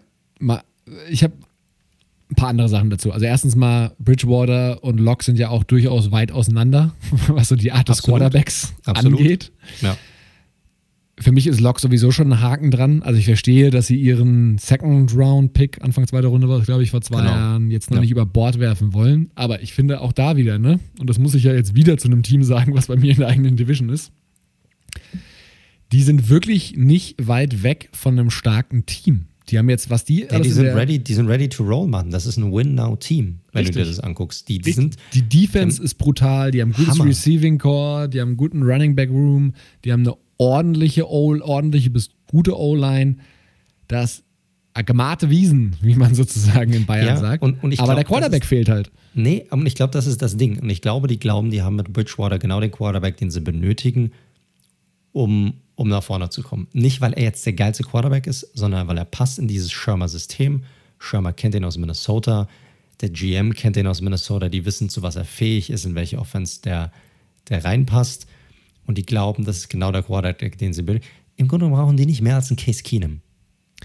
So, das, ich glaube, das denken die. Ich glaube, die wollen auch nicht viel Kohle reinstecken in den Quarterback. Die haben eine defensive Identität mit ihrem, mit ihrem Head Coach eh schon da. Die werden komplett über die Defense kommen. Die haben genug Firepower in der Offensive, um trotzdem mithalten zu können. Und genauso werden die ihr Team aufbauen. Also, das ist ja schön, dass das die Broncos so sehen. Ich finde es den falschen Ansatz, weil bei Teddy B weißt du mittlerweile ganz genau, was du bekommst. Der hat letztes Jahr unter einem Offensive Guru ist ein großes Wort, aber was Joe Brady auch letztes Jahr in seinem ersten Jahr schon gezeigt hat, war sehr stark. Und da hat einfach für mich Teddy B nochmal deutlich nachgewiesen, dass er kein Top 20 Quarterback ist, den du meiner Meinung nach definitiv brauchst, trotz einer guten, starken Defense, um Super Bowl zu holen. Und ich hätte halt gesagt, Certain wird ein guter Cornerback in der NFL. Wird er ein Star? Weiß ich nicht. Ein guter Corner bin ich mir relativ sicher, dass er Aber ich glaube schon. Ich glaube, der, ich glaub, der ist. Ich würde ihn höher einschätzen als zum Beispiel Okuda letztes Jahr, um ganz ehrlich zu sein. Okay, da, okay. Andere Diskussion. Mein Punkt ist einfach nur, du hast hier, du kannst hier ein Losziehen, sage ich mal, an Nummer 9, dass dir dich ganz nah, vielleicht, wenn es optimal läuft, an eben die Lombardi Trophy bringt. Oder aber du das, ziehst das, das los einfach aber, gar nicht. Ja, aber, aber das ist da, aber das weißt du doch nicht bei dem Quarterback. Du gewinnst mit Bridgewater gar nichts, garantiere ich dir. Das war nichts. Nicht. Da wäre ich mir Wildcard Game, mal, Schluss. Das, das ist schon mal ganz ehrlich. Nick Foles hat einen Super Bowl gewonnen, Alter. Ja, gut, aber das Joe Flacco, hat einen, Joe Flacco hat einen Super Bowl gewonnen. Mark also, my words, Wildcard Game, Ende der Geschichte dieses Jahr. Mit einer guten Defense und du hast jemanden, der der produziert wie Case Keenum. Äh, Case Keenum hat es fast in den Super Bowl geschafft, verstehst du? Also. Nochmal, und das Problem ist, die Broncos werden so schnell nicht so weit oben wieder draften. Das kommt ja auch noch erschwerend hinzu, einfach. Und deswegen finde ich es auch nicht smart, was die Eagles gemacht haben, tatsächlich, schlussendlich. Ne? Äh, auch da hätte ich tatsächlich drüber nachgedacht, Fields zu nehmen.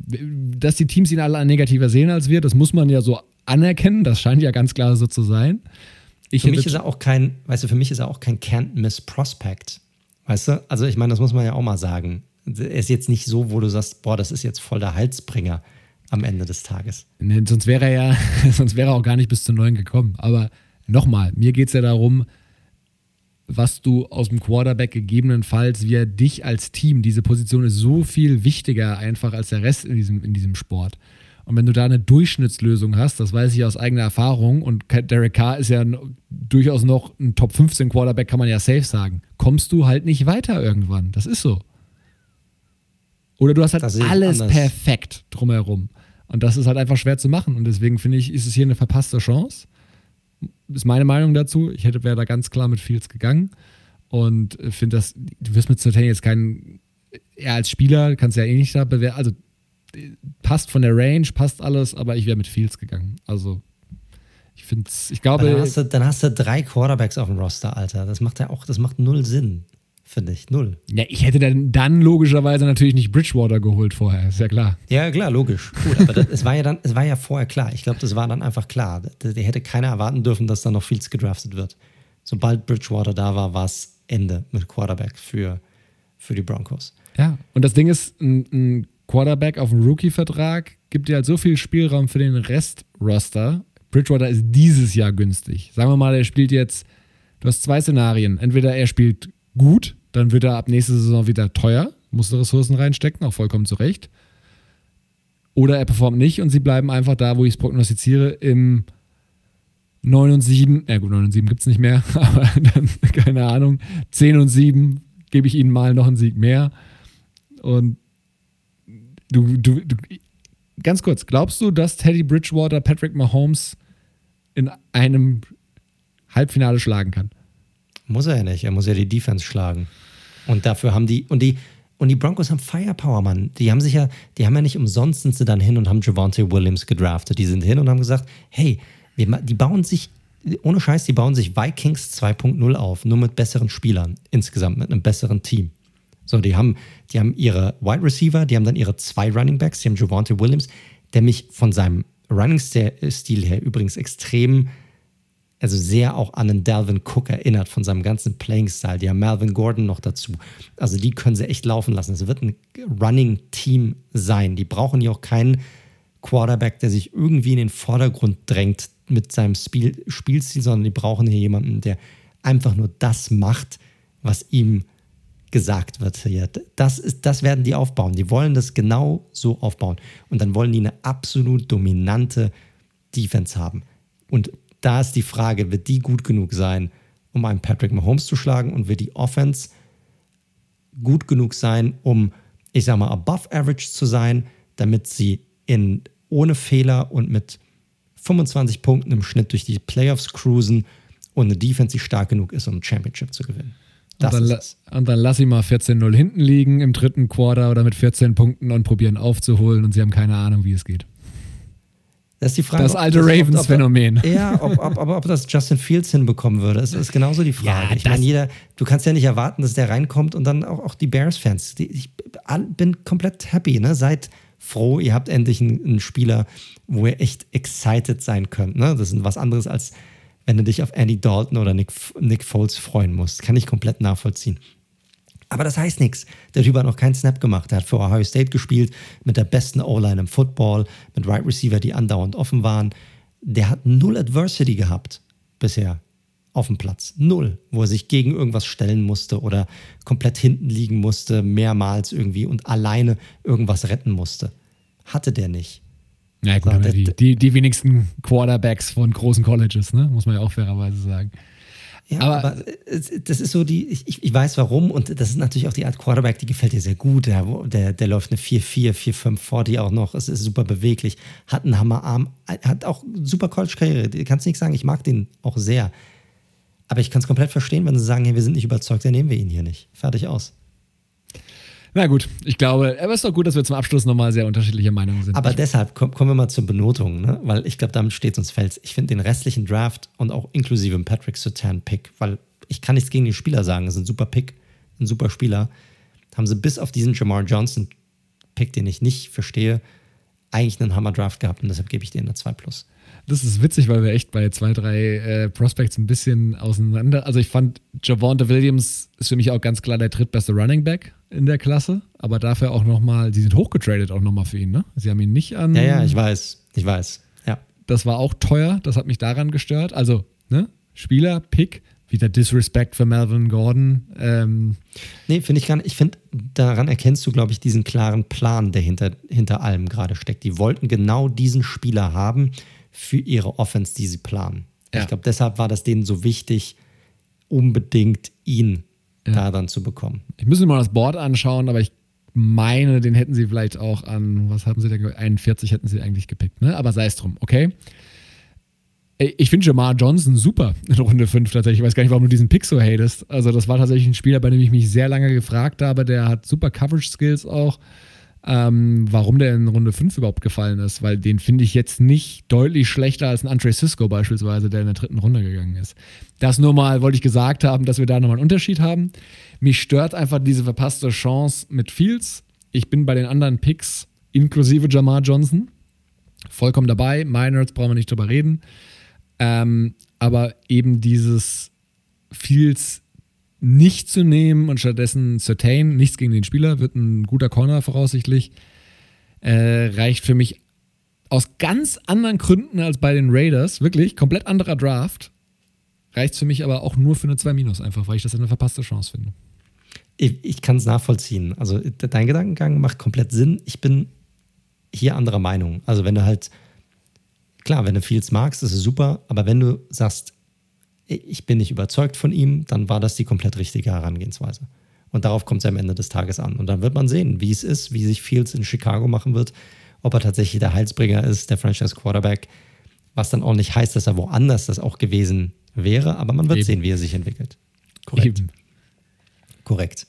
Und dann wird man natürlich noch sehen, was passiert mit Aaron Rodgers, ne? weil die Broncos natürlich auch ein, also wie gesagt, ich bin ja selbst der Meinung, dass die den niemals traden werden. Aber wenn, dann wären die Broncos sicherlich ein sehr, sehr heißer Kandidat. Und das wird definitiv darüber gemunkelt, dass sie ein heißer Kandidat wären für einen Trade. Muss, sollte man auch nochmal im Auge behalten. Das sagen ja auch viele Broncos-Fans selbst. Okay, der Draft war okay, wenn wir jetzt noch Aaron Rodgers bekommen. Korrekt. Ja, genau. Nee, aber ich finde insgesamt war es ein sehr guter. Die haben super viele harte Value Picks, also sehr gute Value Picks gehabt, auch hinten raus, fand ich. Ne? Ja. Auch Seth Williams von Auburn, ein Wide Receiver, in der sechsten Runde, finde ich ein super Pick. Ja. Aber ja, das ist so die Streitfrage da Nummer 9. Kann ich nachvollziehen, sind wir ein bisschen anderer Meinung, ist ja auch mal schön, ganz am Ende. Aber ich glaube, damit sind wir am Ende mit der AFC. So, 2 Stunden 36. Ich bin sehr, sehr froh, dass wir das so gemacht haben. Also ich hoffe, euch gefällt das auch, Leute. Ich weiß, wir hören dann äh, ab und zu, schreibt ihr uns auch und sagt, hey, könnt ihr nicht nochmal diese, machen wir ja auch mittlerweile auch fast immer Shownotes dazu tun, wann welches Team oder welche Division durchgenommen wird, weil euch die anderen nicht interessieren. Ich hoffe aber aufgrund des Drafts und aufgrund der Einschätzung, dass ihr euch das trotzdem anhört, auch um mal zu sehen, was die Konkurrenz dann so macht. Ähm, und wir werden dann nächste Woche dann die NFC dann durchnehmen, auch dann wieder in der gleichen Detailtreue, wie wir das dann heute bei der AFC gemacht haben. Ja? Gut, dann sind wir am Ende. Leute, wie immer, nochmal ganz kurz in eigener Sache. Äh, ihr hört den Red Zone Football Podcast. Ihr findet uns auf ein, allen gängigen Podcast-Plattformen von Spotify über Apple Podcasts, Google Podcasts, Stitcher, Deezer, Podcast Addict, you name it. Wir sind da drauf. Ja, ansonsten, wenn ihr Fragen habt, ähm, wenn ihr Feedback geben wollt, wenn ihr einfach mal kurz Hallo sagen wollt, dann könnt ihr das gerne machen. Am besten über unsere Social Media Kanäle. Ihr findet uns unter auf Instagram unter dem Handle at redzone.live oder auch auf Twitter unter dem Handle at redzone underscore live. Dort erfahrt ihr all unsere täglichen Takes zu allem, was die NFL betrifft oder auch mal coole Grafiken, Grafiken, Grafiken äh, zu den äh, Takes, die wir auch hier in unserem Podcast auslassen. Also folgt uns da gerne. Ähm, und wie gesagt, schreibt uns an, wenn ihr irgendwelche Fragen habt, Feedback habt, Ideen für die Show, gerne dort ähm, anbringen. Könnt uns auch gerne über unsere Webseite erreichen, weltzone.live, dort über das Kontaktformular. Falls es euch gefallen haben sollte, dann ähm, hinterlasst auch gerne eine Bewertung, wo, es, wo man Bewertungen hinterlassen kann. Das hilft uns auch gerne, um auch neue ähm, Zuhörer zu erreichen. Ähm, wären wir sehr dankbar für. So, und ansonsten, ja, sind wir am Ende. Äh, darf ich mich bei euch da draußen bedanken fürs Zuhören? Darf ich mich bei dir bedanken, lieber Daniel, dass du auch diese Woche wieder dabei warst? Sehr gerne. Ich übe das Wort Kicker-Pick nochmal für die nächste Woche. Gerne, gerne. Vielen Dank, vielen Dank. Gut, Leute. Ansonsten viel Spaß beim Zuhören. Vielen Dank nochmal. Habt eine fantastische Woche. Bleibt gesund und bis zum nächsten Mal. Ciao.